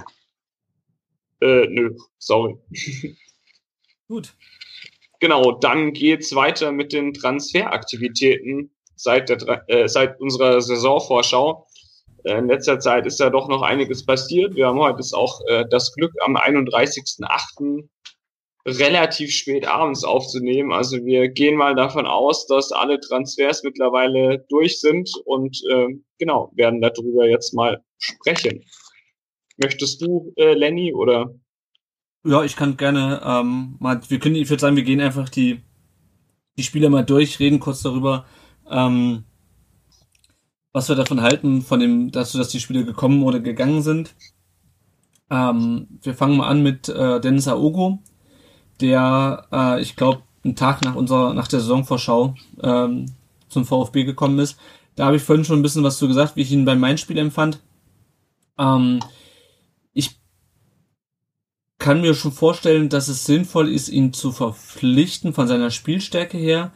Was mir so ein bisschen fehlt, ist das Konzept, beziehungsweise die, ja. ähm, wie sage ich das, das durchgängige Konzept. Also wir haben den Sua, der braucht ein Backup, weil Heise weg ist. Dann holen wir den Ailton, das ist ein junger Spieler, der hat, ich hatte den ja, wir hatten es ja in der Saisonvorschau schon gesagt, der hat jetzt ähm, bisher nicht unbedingt Bäume ausgerissen, der wurde von Brasilien aus einmal nach Kasachstan verliehen, glaube ich, und dann halt nach äh, Portugal und ist jetzt beim VfB gelandet, ist halt ein Backup für Insua. Dann ist Insua verletzt und dann holt man noch Raogo. Das heißt, offensichtlich traut man den Ilton noch nicht so richtig zu, ähm, den äh, Insua zu ersetzen. Und ich sag mal so, äh, wir haben jetzt einen neuen Sportdirektor, der bekanntermaßen über ein, oder der vermeintlich oder bekanntermaßen über ein sehr gutes Netzwerk ähm, verfügt. Und da finde ich es, um ganz ehrlich zu sein, Dennis Aogo so, so, der mag auch sportliche Qualitäten haben, aber den, den Transfer halte ich es für nicht besonders kreativ und ich frage mich, wie man auf den gekommen ist. Also oder war das einfach nur ein Kurztransfer, wo man gesagt hat, okay, wir können uns den jetzt leisten, ähm, wir holen ihn jetzt einfach. Ähm, der möchte bei uns seine Chance sehen, wir brauchen noch erfahrene Spieler. Ich weiß nicht. Also ich finde es nicht schlecht, dass er da ist, weil er offensichtlich schon gewisse sportliche Qualitäten hat. Aber so richtig verstehen tue ich den Transfer nicht. Ich weiß nicht, wie das bei euch ist.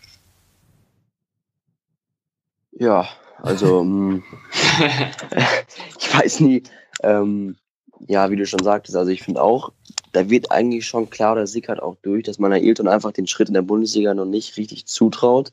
In Testspielen war er eigentlich, klar, es waren unterklassige Gegner meistens, ganz okay. Aber ich denke auch, dass das für die Bundesliga noch nicht reicht, jetzt in nächster Zukunft. Und ich denke auch, wenn Insua sich jetzt nicht verletzt hätte, würde ich meine Hand für ins Feuer legen, hätten wir Ober auf jeden Fall nicht verpflichtet. Aber es kam halt alles aufeinander Insua verletzt. Ähm, Ailton war auch leicht angeschlagen, klar, deswegen holt man keinen Spieler. Aber dann muss man sich halt Gedanken machen, trauen wir dem jungen Kerl das jetzt zu, als Brasilianer, ist ja bekannt, dass sie ein bisschen Anpassungszeit brauchen, sieht man ja auch in Hamburg. Jetzt frisch in der Bundesliga, hm, geht ja auch das Gerücht drum, dass die Berater von der Ogo beim VfB angefragt haben.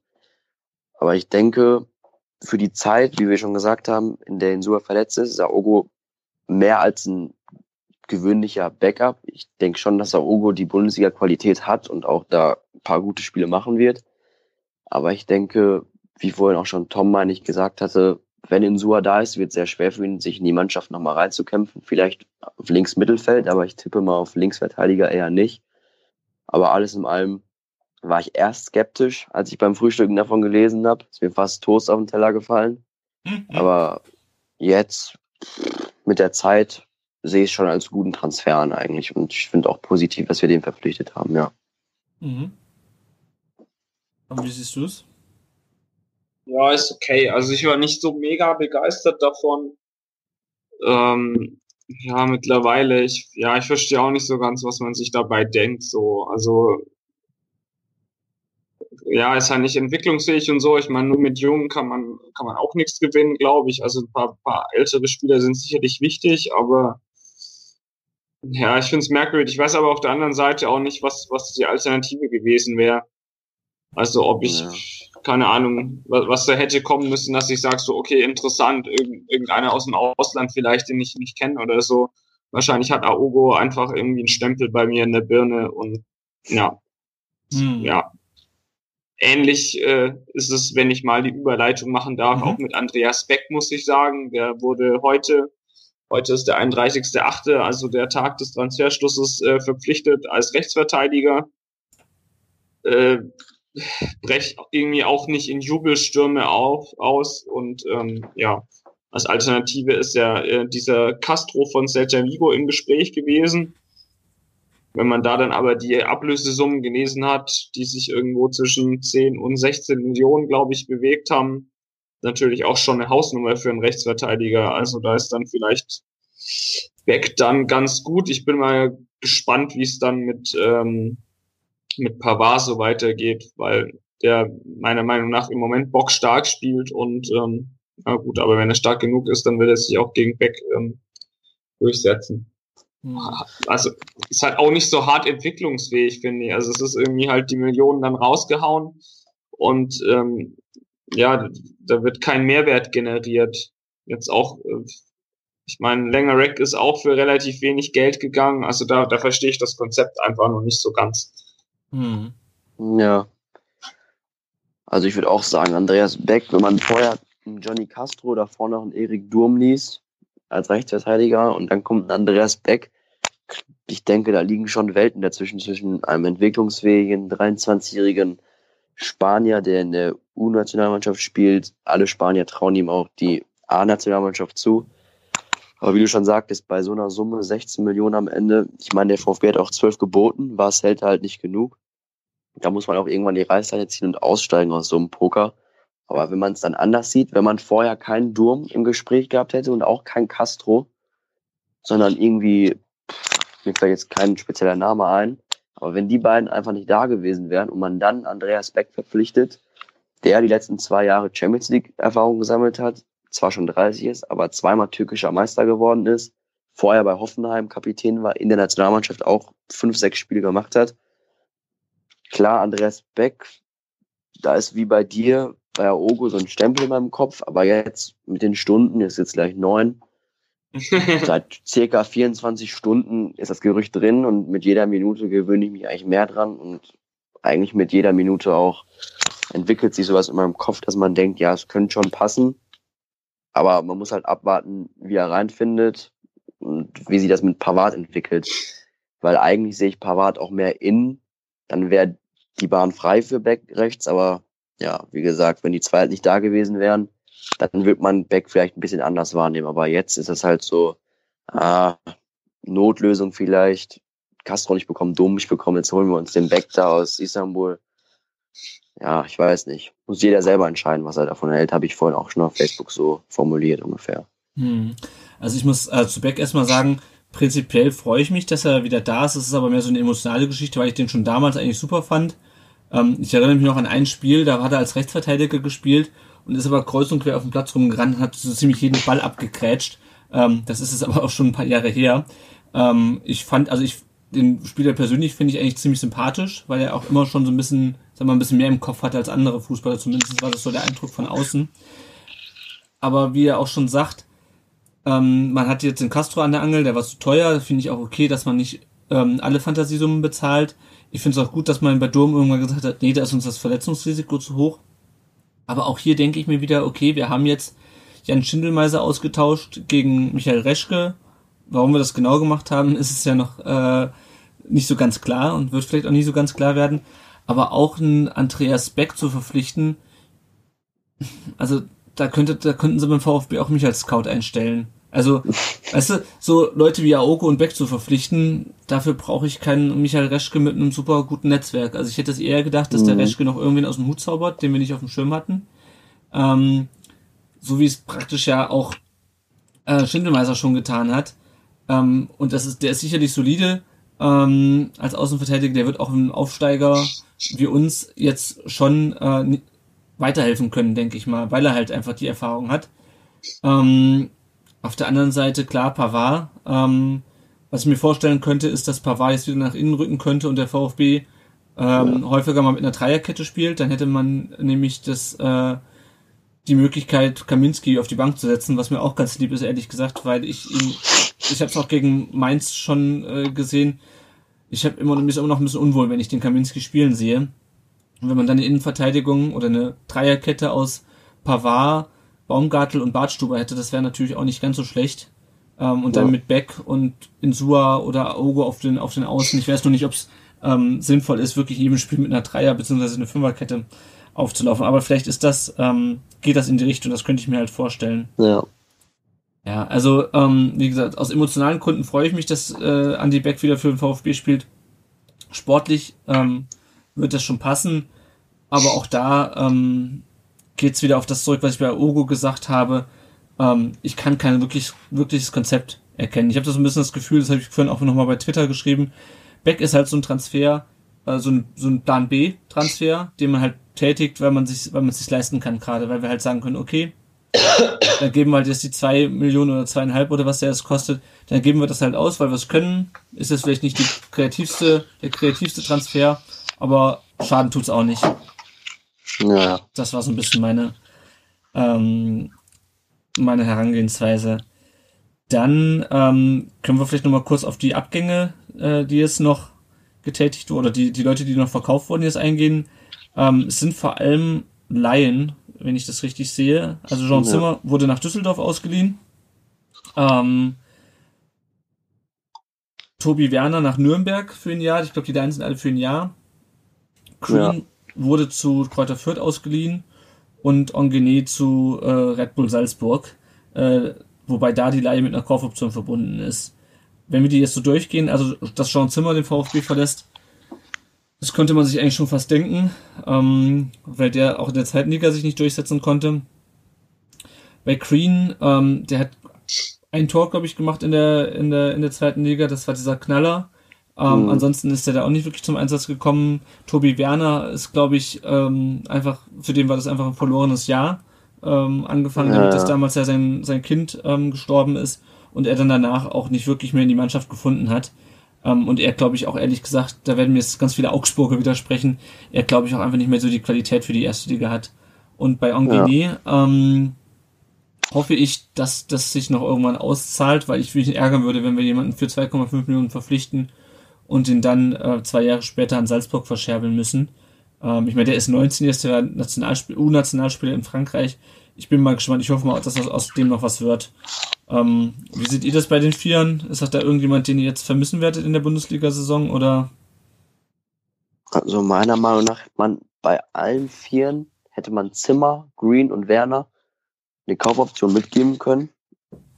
Mhm. Aber Jerome halt nicht, weil ich finde, der ist 19, ich habe die U20, U21, ich weiß nicht, gibt's ja bei jeder Altersstufe gefühlt eine WM mhm. gesehen im Sommer. Der war ja eigentlich einer der besten Spieler bei Frankreich in der Innenverteidigung. Mhm.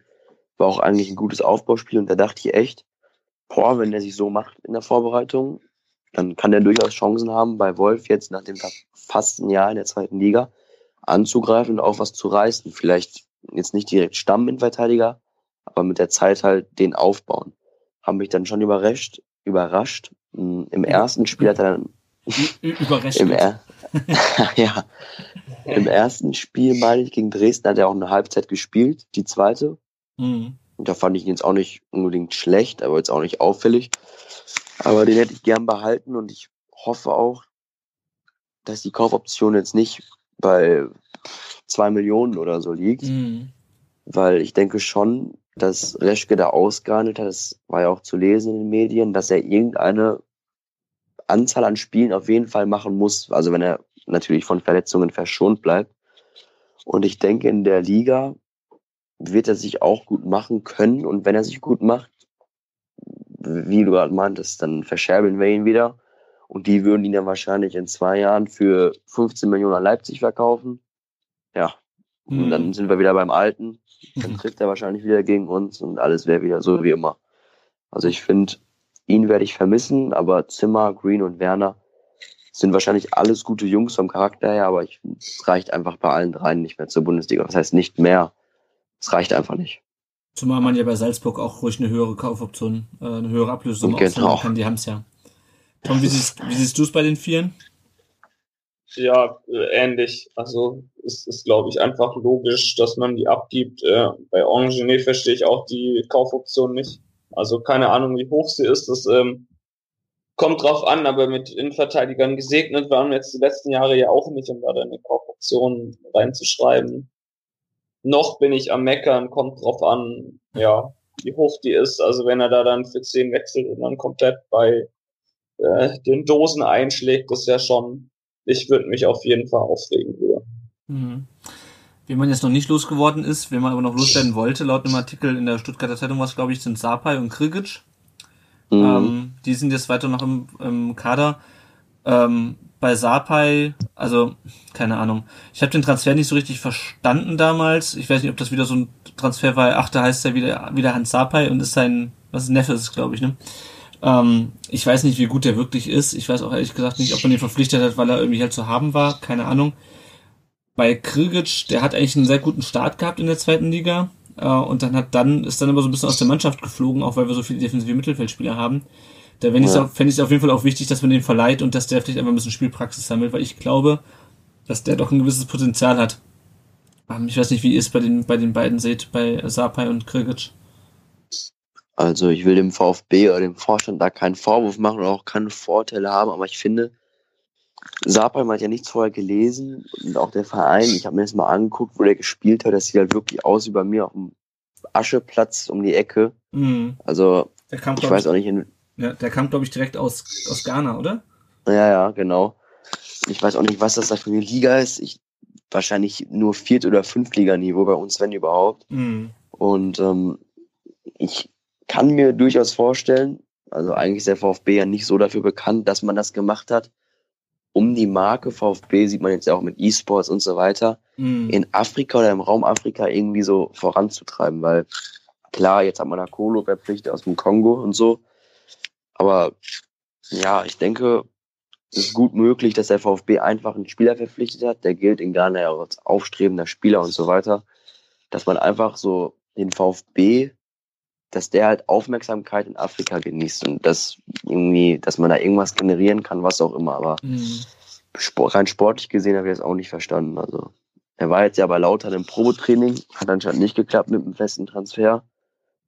Ich gehe davon aus, oder ich könnte mir auch vorstellen, dass der VfB den Vertrag auflöst und er dann ablösefrei Mhm. oder halt einfach so beim FCK unterschreiben wird. Also irgendwie sowas wird wahrscheinlich noch passieren in den nächsten Tagen. Mhm. Tom, hast du noch was Ja. zu, zu den beiden? Nee, auch wieder ähnliche Meinung. Also, ja, brauche ich nicht, nix, nix, nicht kommentieren eigentlich. Gut. Ähm, dann, wie gesagt, über mit Stengerick hatten wir schon ganz kurz gesprochen. Wir haben äh, einen Ersatz bisher, be bereits für ihn gefunden, nämlich Alexander Meyer. Äh, nicht der Alex Meyer von Eintracht Frankfurt, sondern der von Energie Cottbus. Ich hatte ja vor dem Spiel gegen Cottbus einen Cottbus-Fan noch interviewt, habe ihn heute noch mal kurz gefragt, was er denn von Meyer hält. Er sagt, naja, äh, ist halt ein total solider Keeper, äh, aber ein Bundesliga-Torwart hat er jetzt bisher, bisher in ihm nicht gesehen. Der war wohl letzte Saison relativ lang verletzt, hat nur 14 Ligaspiele gemacht. Dann äh, hatten die einen Ersatzkeeper, der bei denen durchs Leistungszentrum durchgegangen ist sozusagen. Ähm, und Meier hat das bisher halt ganz ordentlich gehalten. Ähm, ist wohl ein guter Typ, war in der Mannschaft angesehen. Ähm, aber der menschliche Verlust sei wohl für die Cottbus höher als der sportliche. Ähm, sagt aber, macht ihn aber bestimmt zu einem guten zweiten Mann hinter Zieler. Ich hätte dennoch andere Abgänge mehr bedauert. Ähm, ich hatte es vorhin schon mal ganz kurz angesprochen. Also man hat jetzt natürlich keine zwei Torhüter auf Augenhöhe mehr. Ich weiß nicht, ähm, wie das aussieht, wenn äh, Zieler sich mal verletzen sollte und wir dann nur Kral haben, der null Spielpraxis hat seit zwei Jahren gefühlt und halt dem Meier, der bisher, ich glaube, der hat mal in der zweiten Mannschaft vom HSV gespielt, hat dann irgendwo in Norddeutschland noch beim ähm, Amateurverein gespielt Mhm. und jetzt halt äh, für Cottbus in der vierten Liga. Ähm, ich weiß nicht, also ich mache mir da ein bisschen Gedanken, wenn äh, Zieler mal ausfallen sollte. Ich weiß nicht, ob ihr euch schon eine Meinung über diesen Transfer oder über diesen, äh, über diesen Spieler gebildet habt, zumal ich auch so ein bisschen das Gefühl habe, ähm, das ist so ein bisschen wie Schalke mit Pucki damals.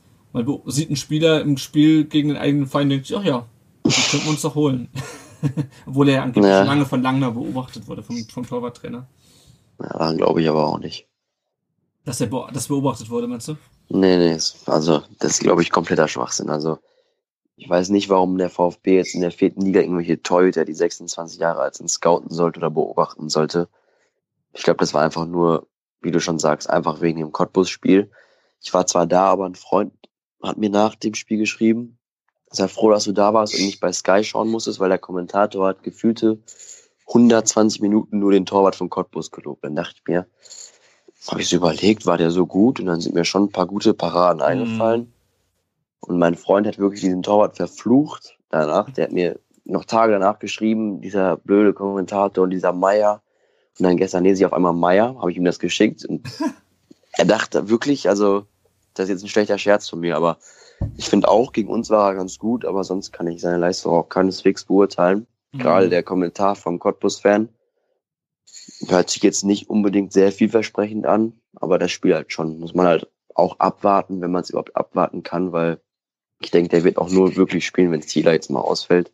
Sonst hat er eigentlich keine Perspektive, würde ich sagen. Mhm. Ja. Dann ähm, der letzte Transfer, über den ich noch ganz sprechen würde, ist Santiago Ascacibar. Das habe ich auf nicht Spanisch genug ausgesprochen. Ähm, den haben wir von Estudiantes de la Plata verpflichtet. Ähm, ist U20-Nationalspieler in Argentinien, ähm, auch, aber auch im Olympiateam.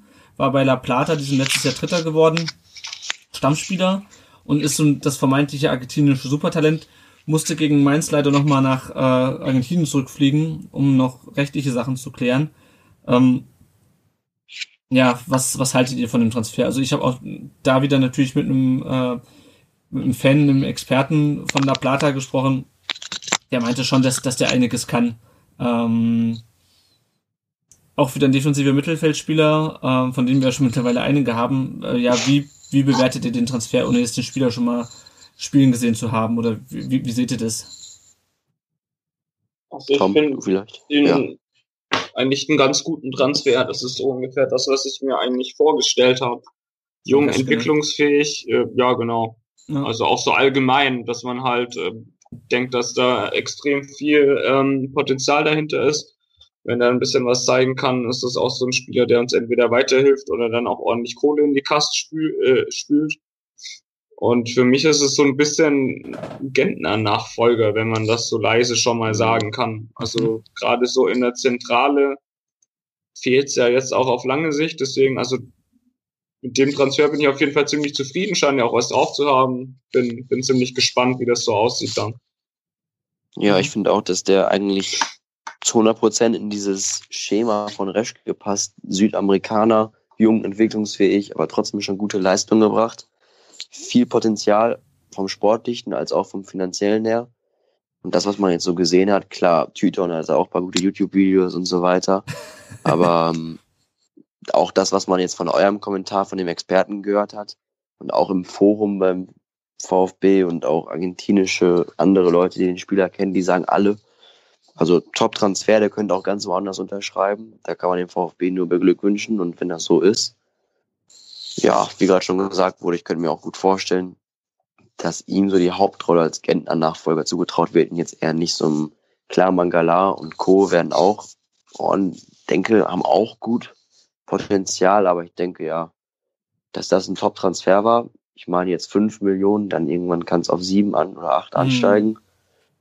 Ich denke, das ist auch ein guter Preis. Klar, der heutige Markt und so weiter, aber alles in allem sehe ich das eigentlich als die beste Verpflichtung in diesem Sommer, auch in, mit Hinblick auf Zukunft und Co. Also Mhm. das finde ich einfach, den Transfer fand ich top, ja. Ja. ja, was mir gerade noch eingefallen ist zum Thema Andreas Beck. Ich weiß nicht, ob ihr euch noch an den Artikel jetzt erinnert von Gunther Bader. Und Ja, ja. Ähm, ihr wisst schon, worauf ich hinaus will. Dem mir damals, äh, der damals Jan Schindelmeiser eine zu große Nähe zu dem Bruder von Andreas Beck, Arthur Beck, vorgeworfen hat. Ähm, und der angeblich auch Hannes Wolf zum VfB gelotst hat. Ich finde schon, also meine persönliche Meinung ist, dass das, dass diese Beck-Geschichte erfunden war vom Bahner. Ich finde es natürlich Ja. schon ähm, ganz schön perfide. Ähm, wenn man jetzt davon ausginge, was ich natürlich nicht beweisen kann, ist, dass diese Story von Bahner damals ähm, gewollt war innerhalb des Vereins. Ginge man davon aus, finde ich es natürlich schon ganz schön perfide, jetzt vom Nachfolger von Jan Schindelmeiser Andreas Beck verpflichten zu lassen, der natürlich von seinem Bruder beraten wird. Also Ja, das nur mal dazu. Aber es ist ja alles Reich der Spekulation. Das haben wir schon in der Saisonvorschau äh, mit dem Andreas Börner vom, vom SWR gesprochen. Da wissen wir natürlich nichts Genaues. Ja, wir haben noch ein paar Fragen zum Transferfenster äh, äh, bekommen und damit will ich dann das Thema auch abschließen. Marco Weller fragt, hätte mal 16 Millionen für Castro ausgeben sollen. Ähm, ich glaube, da haben wir schon drüber gesprochen. Ich hätte sie nicht ausgegeben, um ehrlich zu sein. Ähm, seht ihr wahrscheinlich ähnlich, oder? ja. Eigentlich, Ja, ne. also ist wahrscheinlich einfach zu teuer, aber ja. Dann fragt Marco Vello noch, wenn keine großen Transfers mehr zustande kommen, warum hat man dann die 15 Millionen nicht ausgeschöpft, wo Reschke, also wo Reschke bekommen, ja, Relativsatz mit wo, äh, die Reschke bekommen hat? Ähm, ja, ist eine gute Frage. Ich würd, ich weiß ehrlich gesagt gar nicht, ob die 15 Millionen nicht ausgeschöpft wurden. Ich habe mittlerweile so ein bisschen den Überblick verloren. Ich glaube, dass äh, Askasibar schon relativ viel davon ähm, genommen hat, von den 15 Millionen Beck ist auch mit zwei. Also ich glaube, die wurden schon ganz gut ausgeschöpft. Hm. Ähm, und ich glaube nicht, dass da jetzt noch so wahnsinnig viel übrig ist. Dann hat ja, noch. ich, Hm? hm? Ja, Ja. Sag, sag ruhig. Nein, ich würde dir ja zustimmen. Also ich denke auch, Beck 2,5 Millionen, Askasibar, klar, jetzt 5, aber man kann davon ausgehen, dass er die Leistung bringt und auf 8 ansteigen wird. Dann sind schon mal 10 weg. Gehalt von beiden.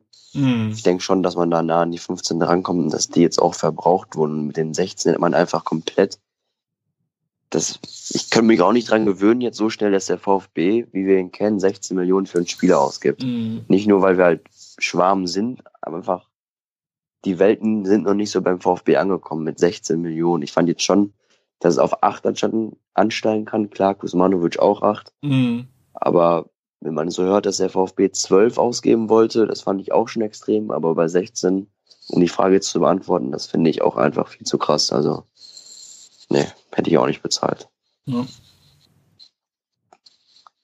Dann haben wir noch zwei weitere Fragen bekommen. Eine von Nico Pistora, die äh, geht, glaube ich, direkt auch an dich, Leo.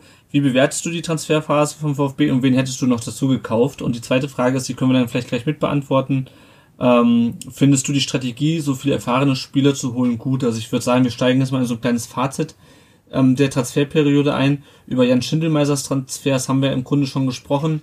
Ähm, wenn man jetzt die Arbeit mal von Reschke bisher bewertet, ähm, vielleicht zunächst mal auf die Fragen, ähm, die kann ich, die können wir, denke ich, alle beantworten. Wie bewertet ihr jetzt Mhm. die Transferphase vom VfB im Sommer und ähm, hättet, hättet, hättet ihr noch jemanden geholt und wenn ja, wen?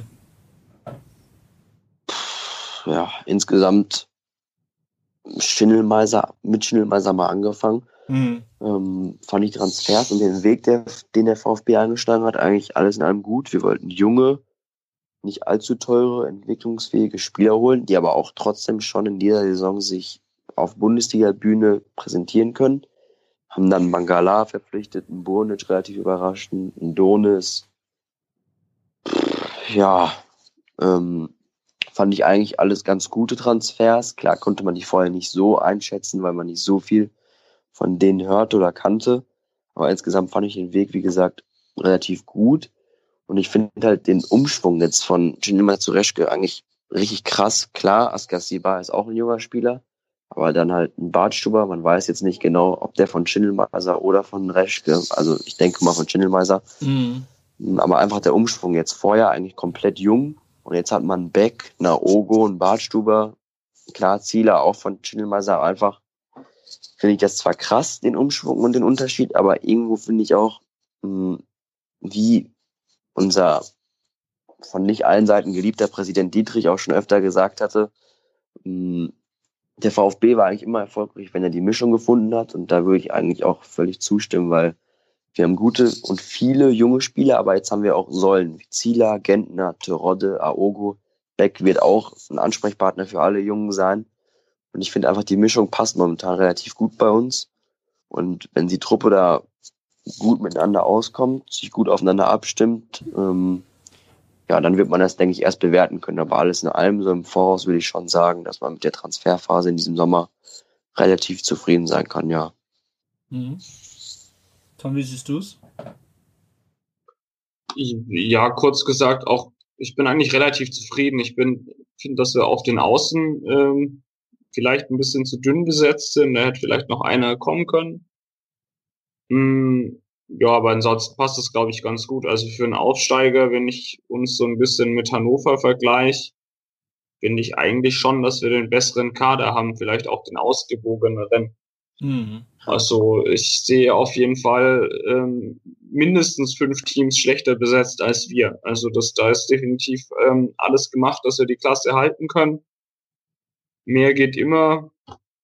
Ja, also denke aber, das ist absolut ausreichend so, sage ich jetzt mal. Bin mal gespannt, wie das in einem halben Jahr dann so aussieht, aber ja. Hm. Ja, hm. also ich sehe es ganz ähnlich, ich finde die Mischung eigentlich ganz gut. Ähm, was mich ein bisschen stört, was ich ja schon angesprochen, ist, dass irgendwie, ähm, ich weiß nicht, ob, ich, man weiß halt nicht, ob Schindelmeiser auch noch äh, erfahrenere Spieler verpflichtet hätte. Also Bart Stuber geht, glaube ich, noch auf sein Konto, den hat er sozusagen auch gegen ja. den Widerstand, vereinsinternen Widerstand, glaube ich, durchgedrückt. Ähm, ich weiß nicht, man weiß halt nicht, was, wen er noch verpflichtet hätte. Ähm, aber prinzipiell bin ich eigentlich auch recht zufrieden damit.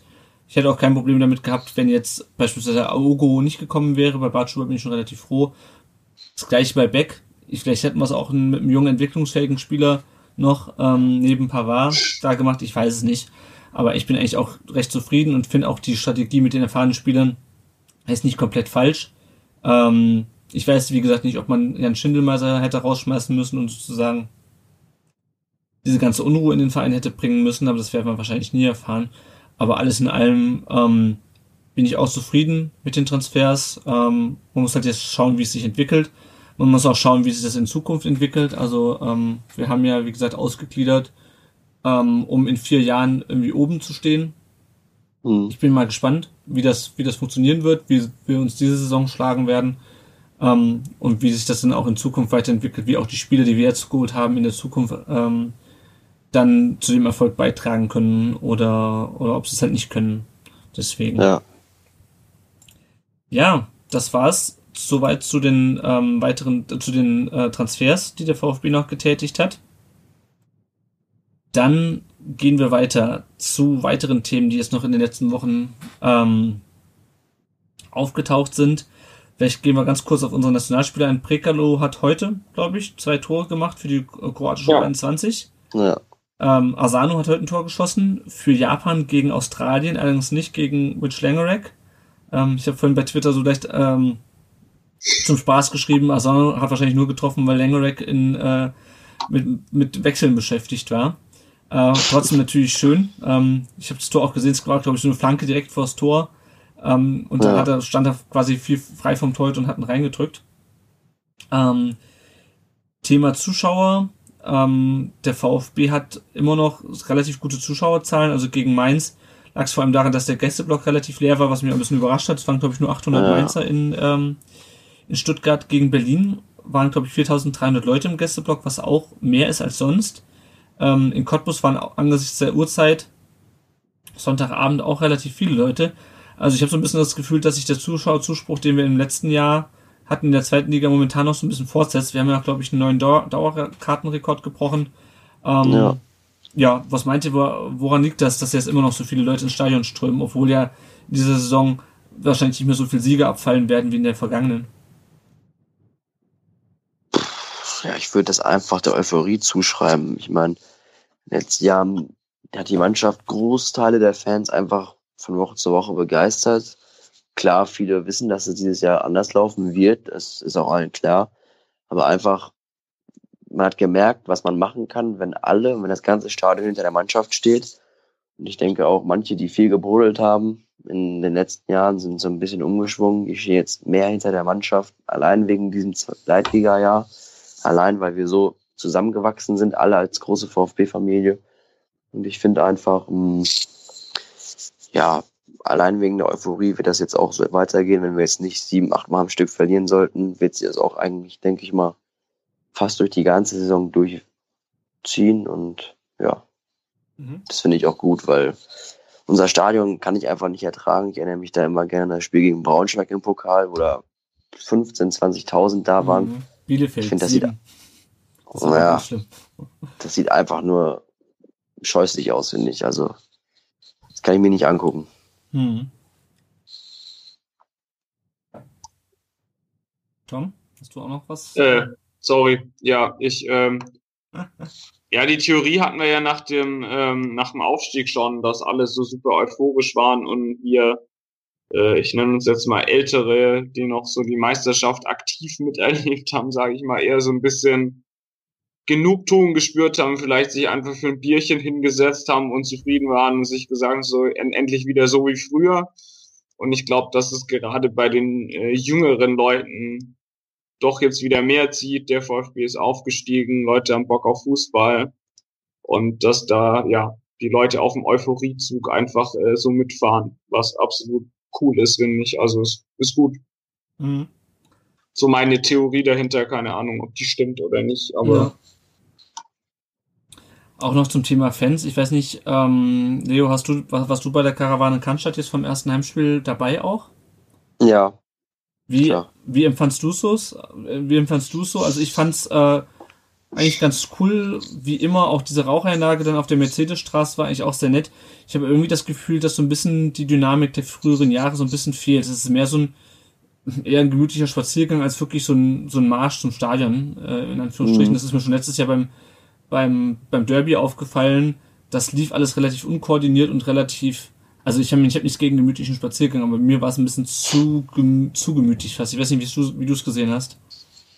Ja, kann ich eigentlich auch bestätigen. Also ich finde, wenn man sich, also ich weiß, glaube drei, vier Mal dabei, aber wenn man sich die Videos von vor was weiß ich wie viele Jahren anschaut, dann sieht man schon, ich will jetzt auch keinen Vorwurf machen oder so, weil es kann ja eigentlich keiner was dafür, liegt an jedem Einzelnen, der damit läuft so, selber. So, so eine Gruppendynamik habe ich sehr ja, gefunden. Genau. Und, und ich sehe es eigentlich ähnlich wie du, dass für viele Leute wird das so als selbstverständlich empfunden, die laufen dann da mit, mhm. aber scheren sich eigentlich nicht so irgendwas dazu tun, die gucken dann ein bisschen, machen nicht mit und ich denke auch, dass dadurch halt diese Stimmung von ganz vorne bis ganz hinten vom Marsch halt einfach verloren geht. Wenn ich denke, wenn jeder da Vollgas geben will, dann wäre das auch noch so dynamisch wie früher. Aber mhm. man kann halt die Masse nicht so ansprechen, dass jeder mitmacht. Selbst wenn man sagt, komm, gib noch mehr, dann wird man halt müde belächelt. Hm, ich finde, ja, da muss sich jeder selber an die Nase packen. Und wenn da jeder was machen würde, ich würde, wie schon gesagt, dann wäre das, denke ich, kein Problem, dass es dynamisch bleibt. Aber deinen Eindruck kann ich schon bestätigen. Ja, ich weiß, was du meinst. Hm. Die Karawane stand ja auch so ein bisschen unter dem Thema ähm, Fußball für die Fans, beziehungsweise ein bisschen Kritik am, am DFB. Ich glaube, gegen, äh, gegen Cottbus gab es auch und auch gegen Berlin gab es auch Transparente gegen den DFB. Ähm, ich weiß nicht, wie, wie tiefer da ist. Ich glaube, da müssen wir jetzt nicht so tief einsteigen, weil ansonsten ähm, wird der Rahmen dieses Podcasts gesprengt. Wir nehmen jetzt schon wieder relativ lang auf, und wo wir uns vorgenommen haben, kürzer zu sein. Ähm, könnt ihr die Kritik, die momentan am DFB geübt wird, nachvollziehen? Oder findet ihr die überzogen? Auch gerade, ähm, wir hatten es dann, glaube ich, in Berlin war das, wo dann der gemeinsame Slogan irgendwie war, fick dich, äh, fick dich DFB. Ähm, ja, wie, wie, wie seht ihr das? So, ich, ich finde die Kritik irgendwo berechtigt. Ich weiß nur nicht, ob äh, solche Banner dann wirklich was bringen. Also ich weiß nicht ich, ich finde, dass man das irgendwie anders lösen sollte. Die, die Schalke Ultras haben da ja, glaube ich, einiges äh, geschrieben. Und ich muss sagen, dass ich da eher auf deren Seite bin, als so allgemein, äh, ja, ich, ich, keine Ahnung, ich glaube einfach nicht, dass es viel bringt und dass, dass da viel äh, Profilschärfung der Ultras in Anführungsstrichen dabei ist, wenn man da mal wieder alle über einen Kamm scheren will. Ich kann es irgendwo nachvollziehen. Ich finde es nur irgendwie, dass es irgendwie, glaube ich, der falsche Weg ist. Ja, also ich kann die Kritik auch nachvollziehen. Und ich finde, wenn man sich ein bisschen reinarbeitet, dann sieht man auch, warum das halt so aufstößt bei gewissen Personen und bei der großen Masse jetzt in Deutschland ist ja ein ziemlich großes mediales Thema momentan. Hm, ich finde auch die Zeitungen beschäftigen sich viel zu wenig damit. Die stellen dann immer alle im Stadion so da, so, weiß ich nicht. Die haben sowieso keine Ahnung, die hetzen dagegen den DFB ohne Gründe und so weiter. Wenn man sich mal wirklich reinliest, da merkt man schon, dass da ähm, ziemlich große Gründe gegeben sind, um da auch zu protestieren. Und ich finde, wenn man da konstruktiv dran geht, hm, klar, in den ersten Spielen hat eigentlich jeder Verein fick dich DFB-Plakate oder Transparente hervorgeholt, aber dann ist es okay. Aber ich finde, wenn jeder da konstruktiv drangehen würde, klar, der DFB muss auch erstmal gesprächsbereit sein, aber wenn er das wäre, dann könnte man vielleicht auch Lösungen finden. Aber ja, daran hapert es halt meistens, dass der DFB jetzt nicht so gesprächsbereit ist und sich jetzt nicht so von seiner Route abbringen lässt und er das durchzieht, was er will. Und das ist halt das Problem, finde ich. Mhm. Das, die müssten halt einfach mehr auf die Fans eingehen, weil ich finde, vor allem die Bundesliga, wo die Fans jetzt meiner Meinung nach am besten und am stärksten vertreten sind im Vergleich zu England. Früher, klar, jetzt aber nicht mehr. Spanien, Italien und Frankreich. Ich finde einfach, die Bundesliga hat so eine Kraft einfach dank den Fans und die Fans machen auch viel für die Bundesliga, auch in Südamerika, Afrika, eigentlich überall. Sie kennt man die Bilder von den vollen Stadien, der Stimmung.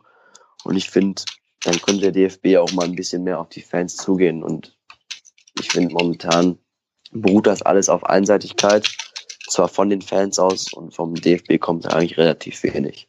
Mhm. Ja, also ich muss auch sagen, man kann über die, ähm, die Tonart sicherlich streiten. Ähm, ich fand es einfach erstaunlich, weil das, glaube ich, in der Vergangenheit häufig auch ein Problem war.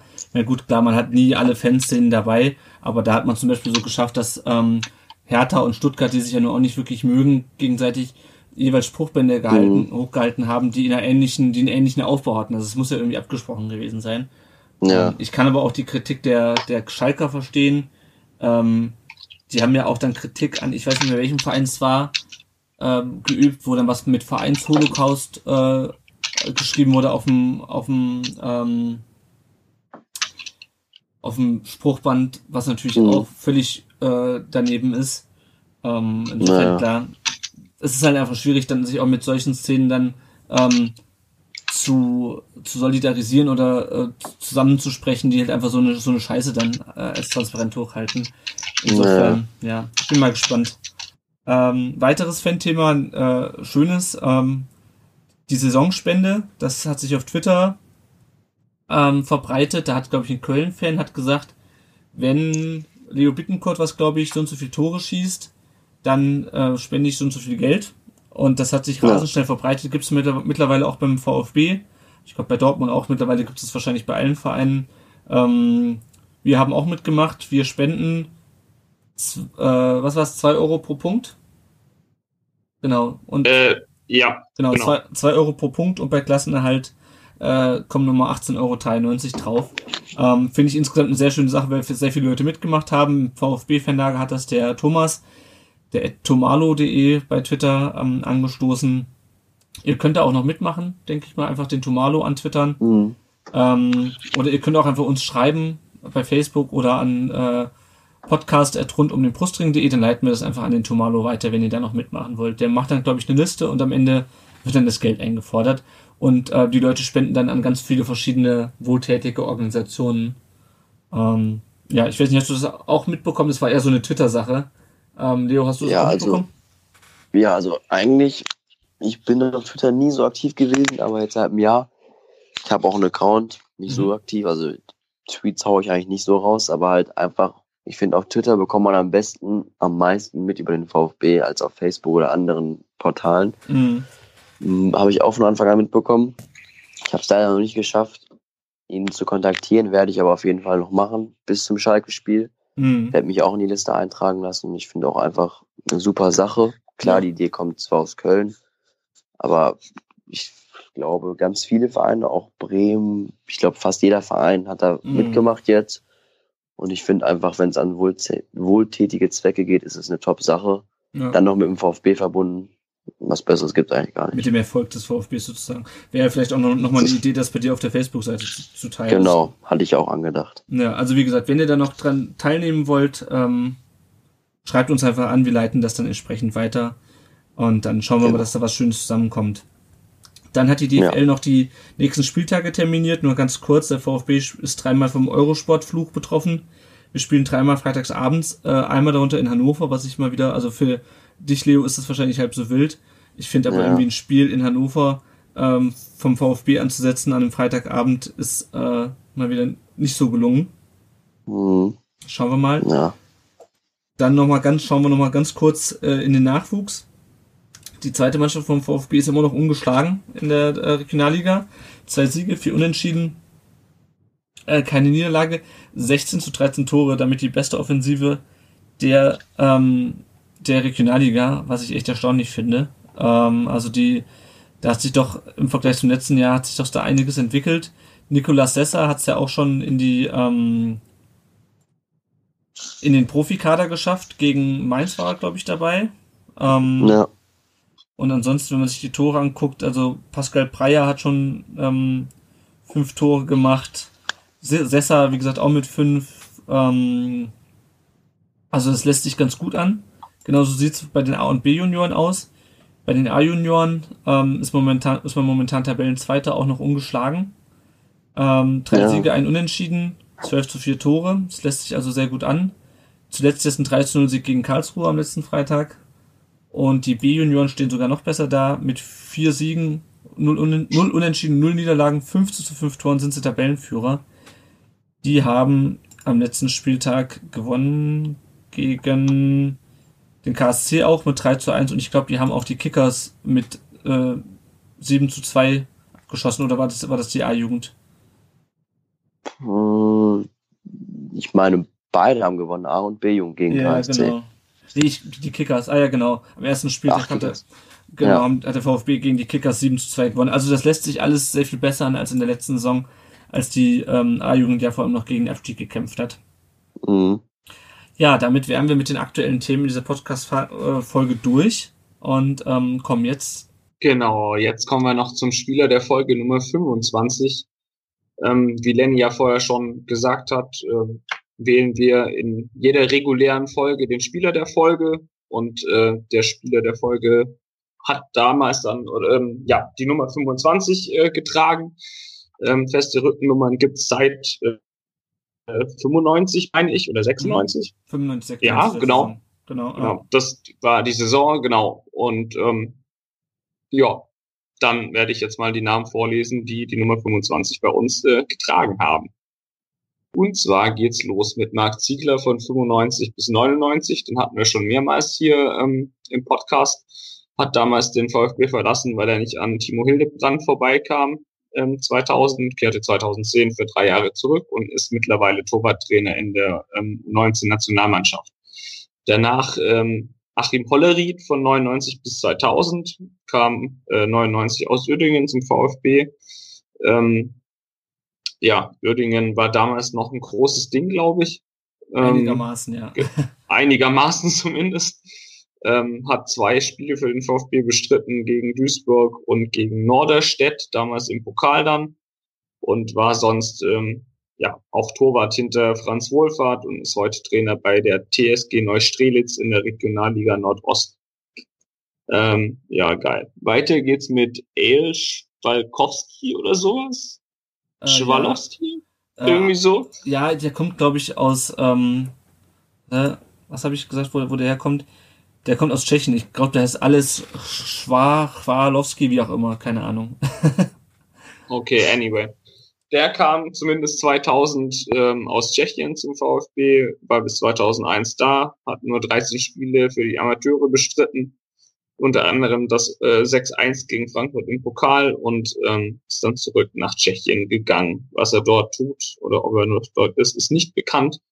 Dann geht's weiter von 2001 bis 2002 mit Fabio Morena, kam 95 von den Kickers zum VfB, hat 82 Spiele für die Amateure ebenfalls bei dem legendären 6-1 gegen Frankfurt gemacht, war kurz in Spanien und ähm, hat zwischen 2003 und 2012 über 230 Spiele für den ähm, FC St. Pauli ähm, gemacht und ist zwischendurch Co-Trainer beim Niendorfer TSV äh, gewesen und ist aktuell Teammanager von Hannover 96.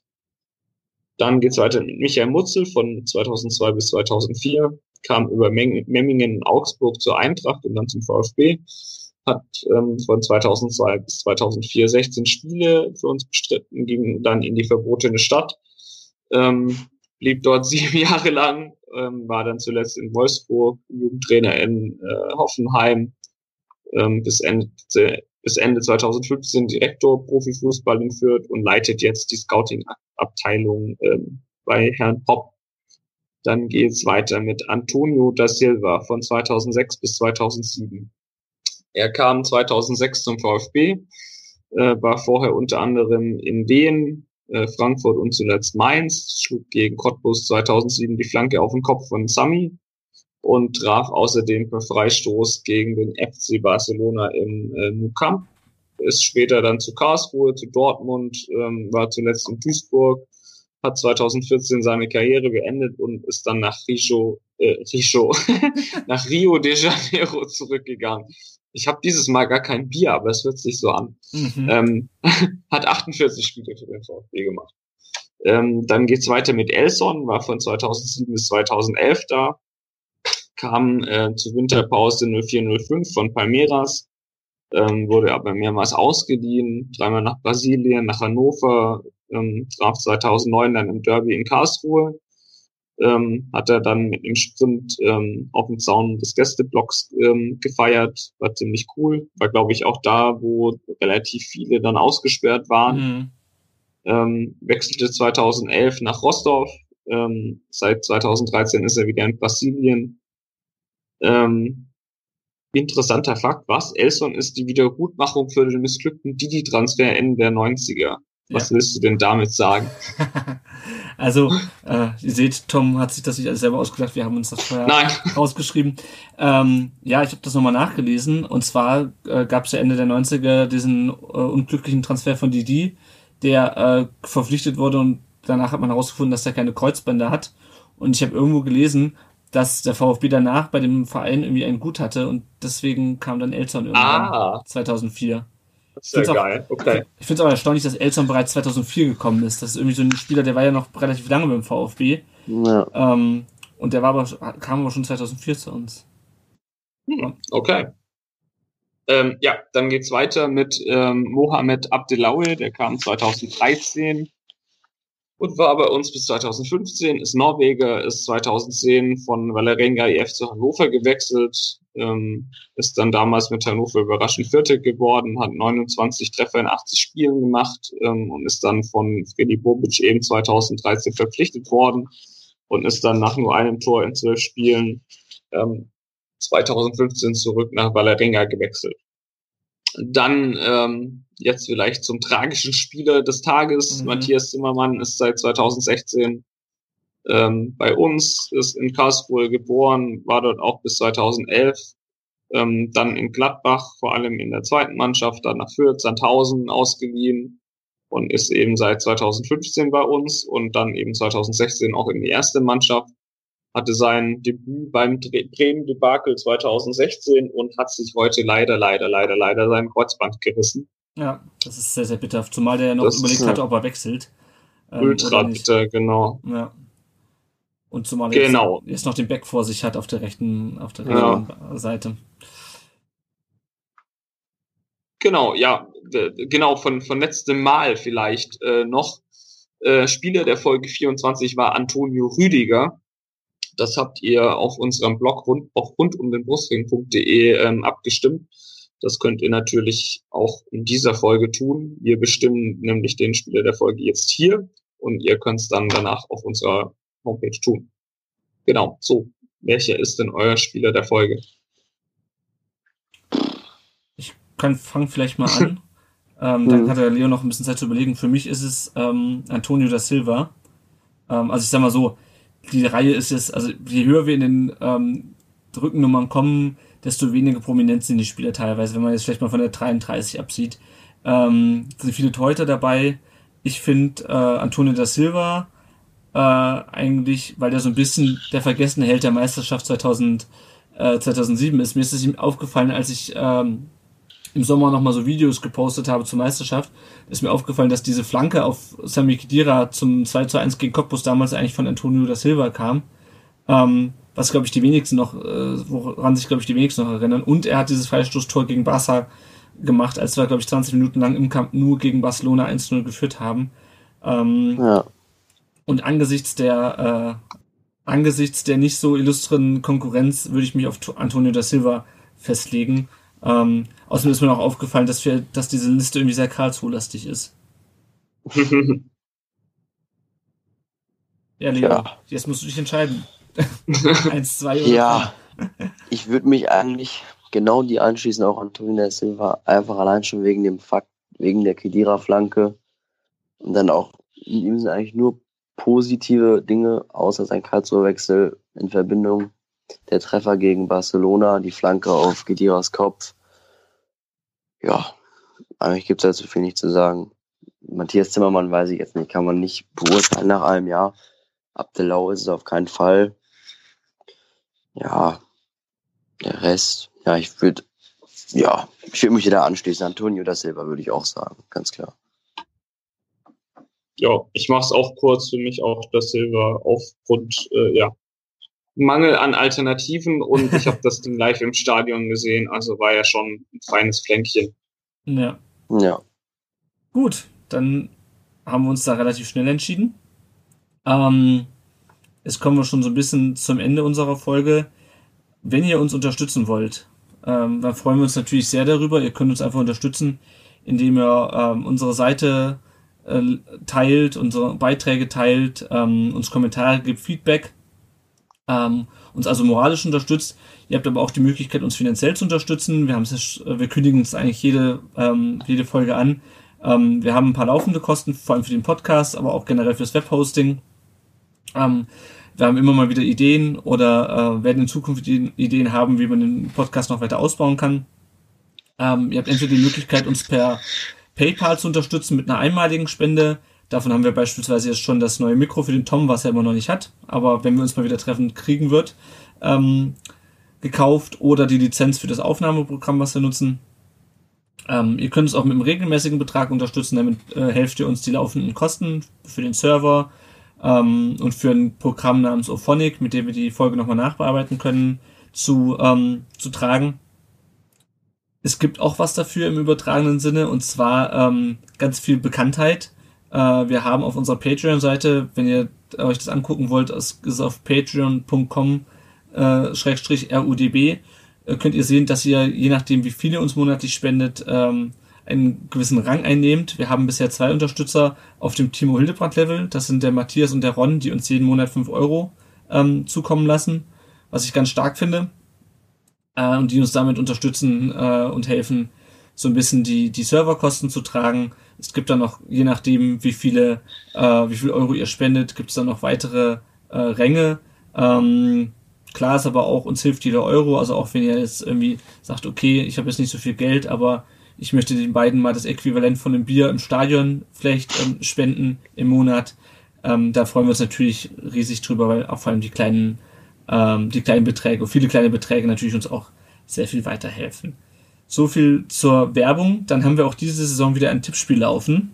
Wir hatten es letzte Saison auch schon laufen, das läuft jetzt auch wieder. Kurzer Zwischenstand nach zwei Spieltagen. Auf Platz 1 steht da CC97. Es sind wahrscheinlich nicht die Ultras vom CC, sondern jemand, der sich so nennt. Falls doch, meldet euch gerne. Aber ich glaube nicht, dass sich das CC damit, äh, äh, damit macht. Ähm, auf Platz 2 ist Steffen mit 34 Punkten und auf Platz 3 ist äh, 8, 10, 93 äh, mit 32 Punkten. Das ist der Zwischenstand bei unserem Tippspiel. Ihr könnt da immer noch mitmachen. Noch habt ihr die Chance. Ähm, da weit nach vorne zu kommen, je später es in der Saison wird, desto schwieriger wird es. Ihr könnt uns natürlich auch bei iTunes hören und ähm, wir würden uns über Rezensionen freuen. Ähm, es gibt im Moment keine neuen, wenn es welche gibt, äh, lesen wir die natürlich sehr gerne vor. Freuen uns auch, äh, wenn ihr uns darüber Feedback gebt. Ähm, Das ist natürlich auch ähm, ja immer ganz gut, dass wir einfach auf, ähm, auffindbar sind und äh, ja, erklärt gerne äh, Leuten, was ein Podcast ist. Ähm, uns findet man auf rund um den Brustring.de, auf facebook.com slash rund um den Brustring und bei Twitter ist unser Handle at rund um den Brustring. Und ähm, Leo, wo findet man dich denn? Ja, also hauptsächlich auf facebook.com slash der kann, nee, nur Kanchata Blog meine ich. Mhm. Und bei Instagram slash der Kanchata Blog, wobei muss ich da ganz ehrlich sagen, bin ich da eigentlich gar nicht aktiv. Also sehr, sehr selten. Also hauptsächlich, wie eigentlich fast alle wissen dürften, auf Facebook. Eigene Homepage ist in Arbeit, aber leider noch nicht draußen. Sehr schön. Dann ähm, gibt es wahrscheinlich unsere nächste Folge vor oder nach dem Gladbach-Spiel, je nachdem. Ja, und schon, dann. Müssen wir nochmal schauen, das ist ja das Spiel unter der Woche. Genau, mal, mal gucken, wie wir das hinbekommen. Ja. Genau, ansonsten bleibt dann nur noch Danke zu sagen, vor allem an unseren Gast Leo. Danke, dass du dir die Zeit genommen hast. Ist jetzt dann auch schon äh, einiges durchgelaufen. ich muss mich bedanken für die Einladung. Alles gut. Danke, war sehr spannend auf jeden Fall. Finde ja. ich auch. Auch von meiner Seite danke. Jo, dann sehen wir uns oder hören uns besser gesagt das nächste Mal. Alles jo, also. macht's gut. Genau. Danke. ciao, ciao. Ciao.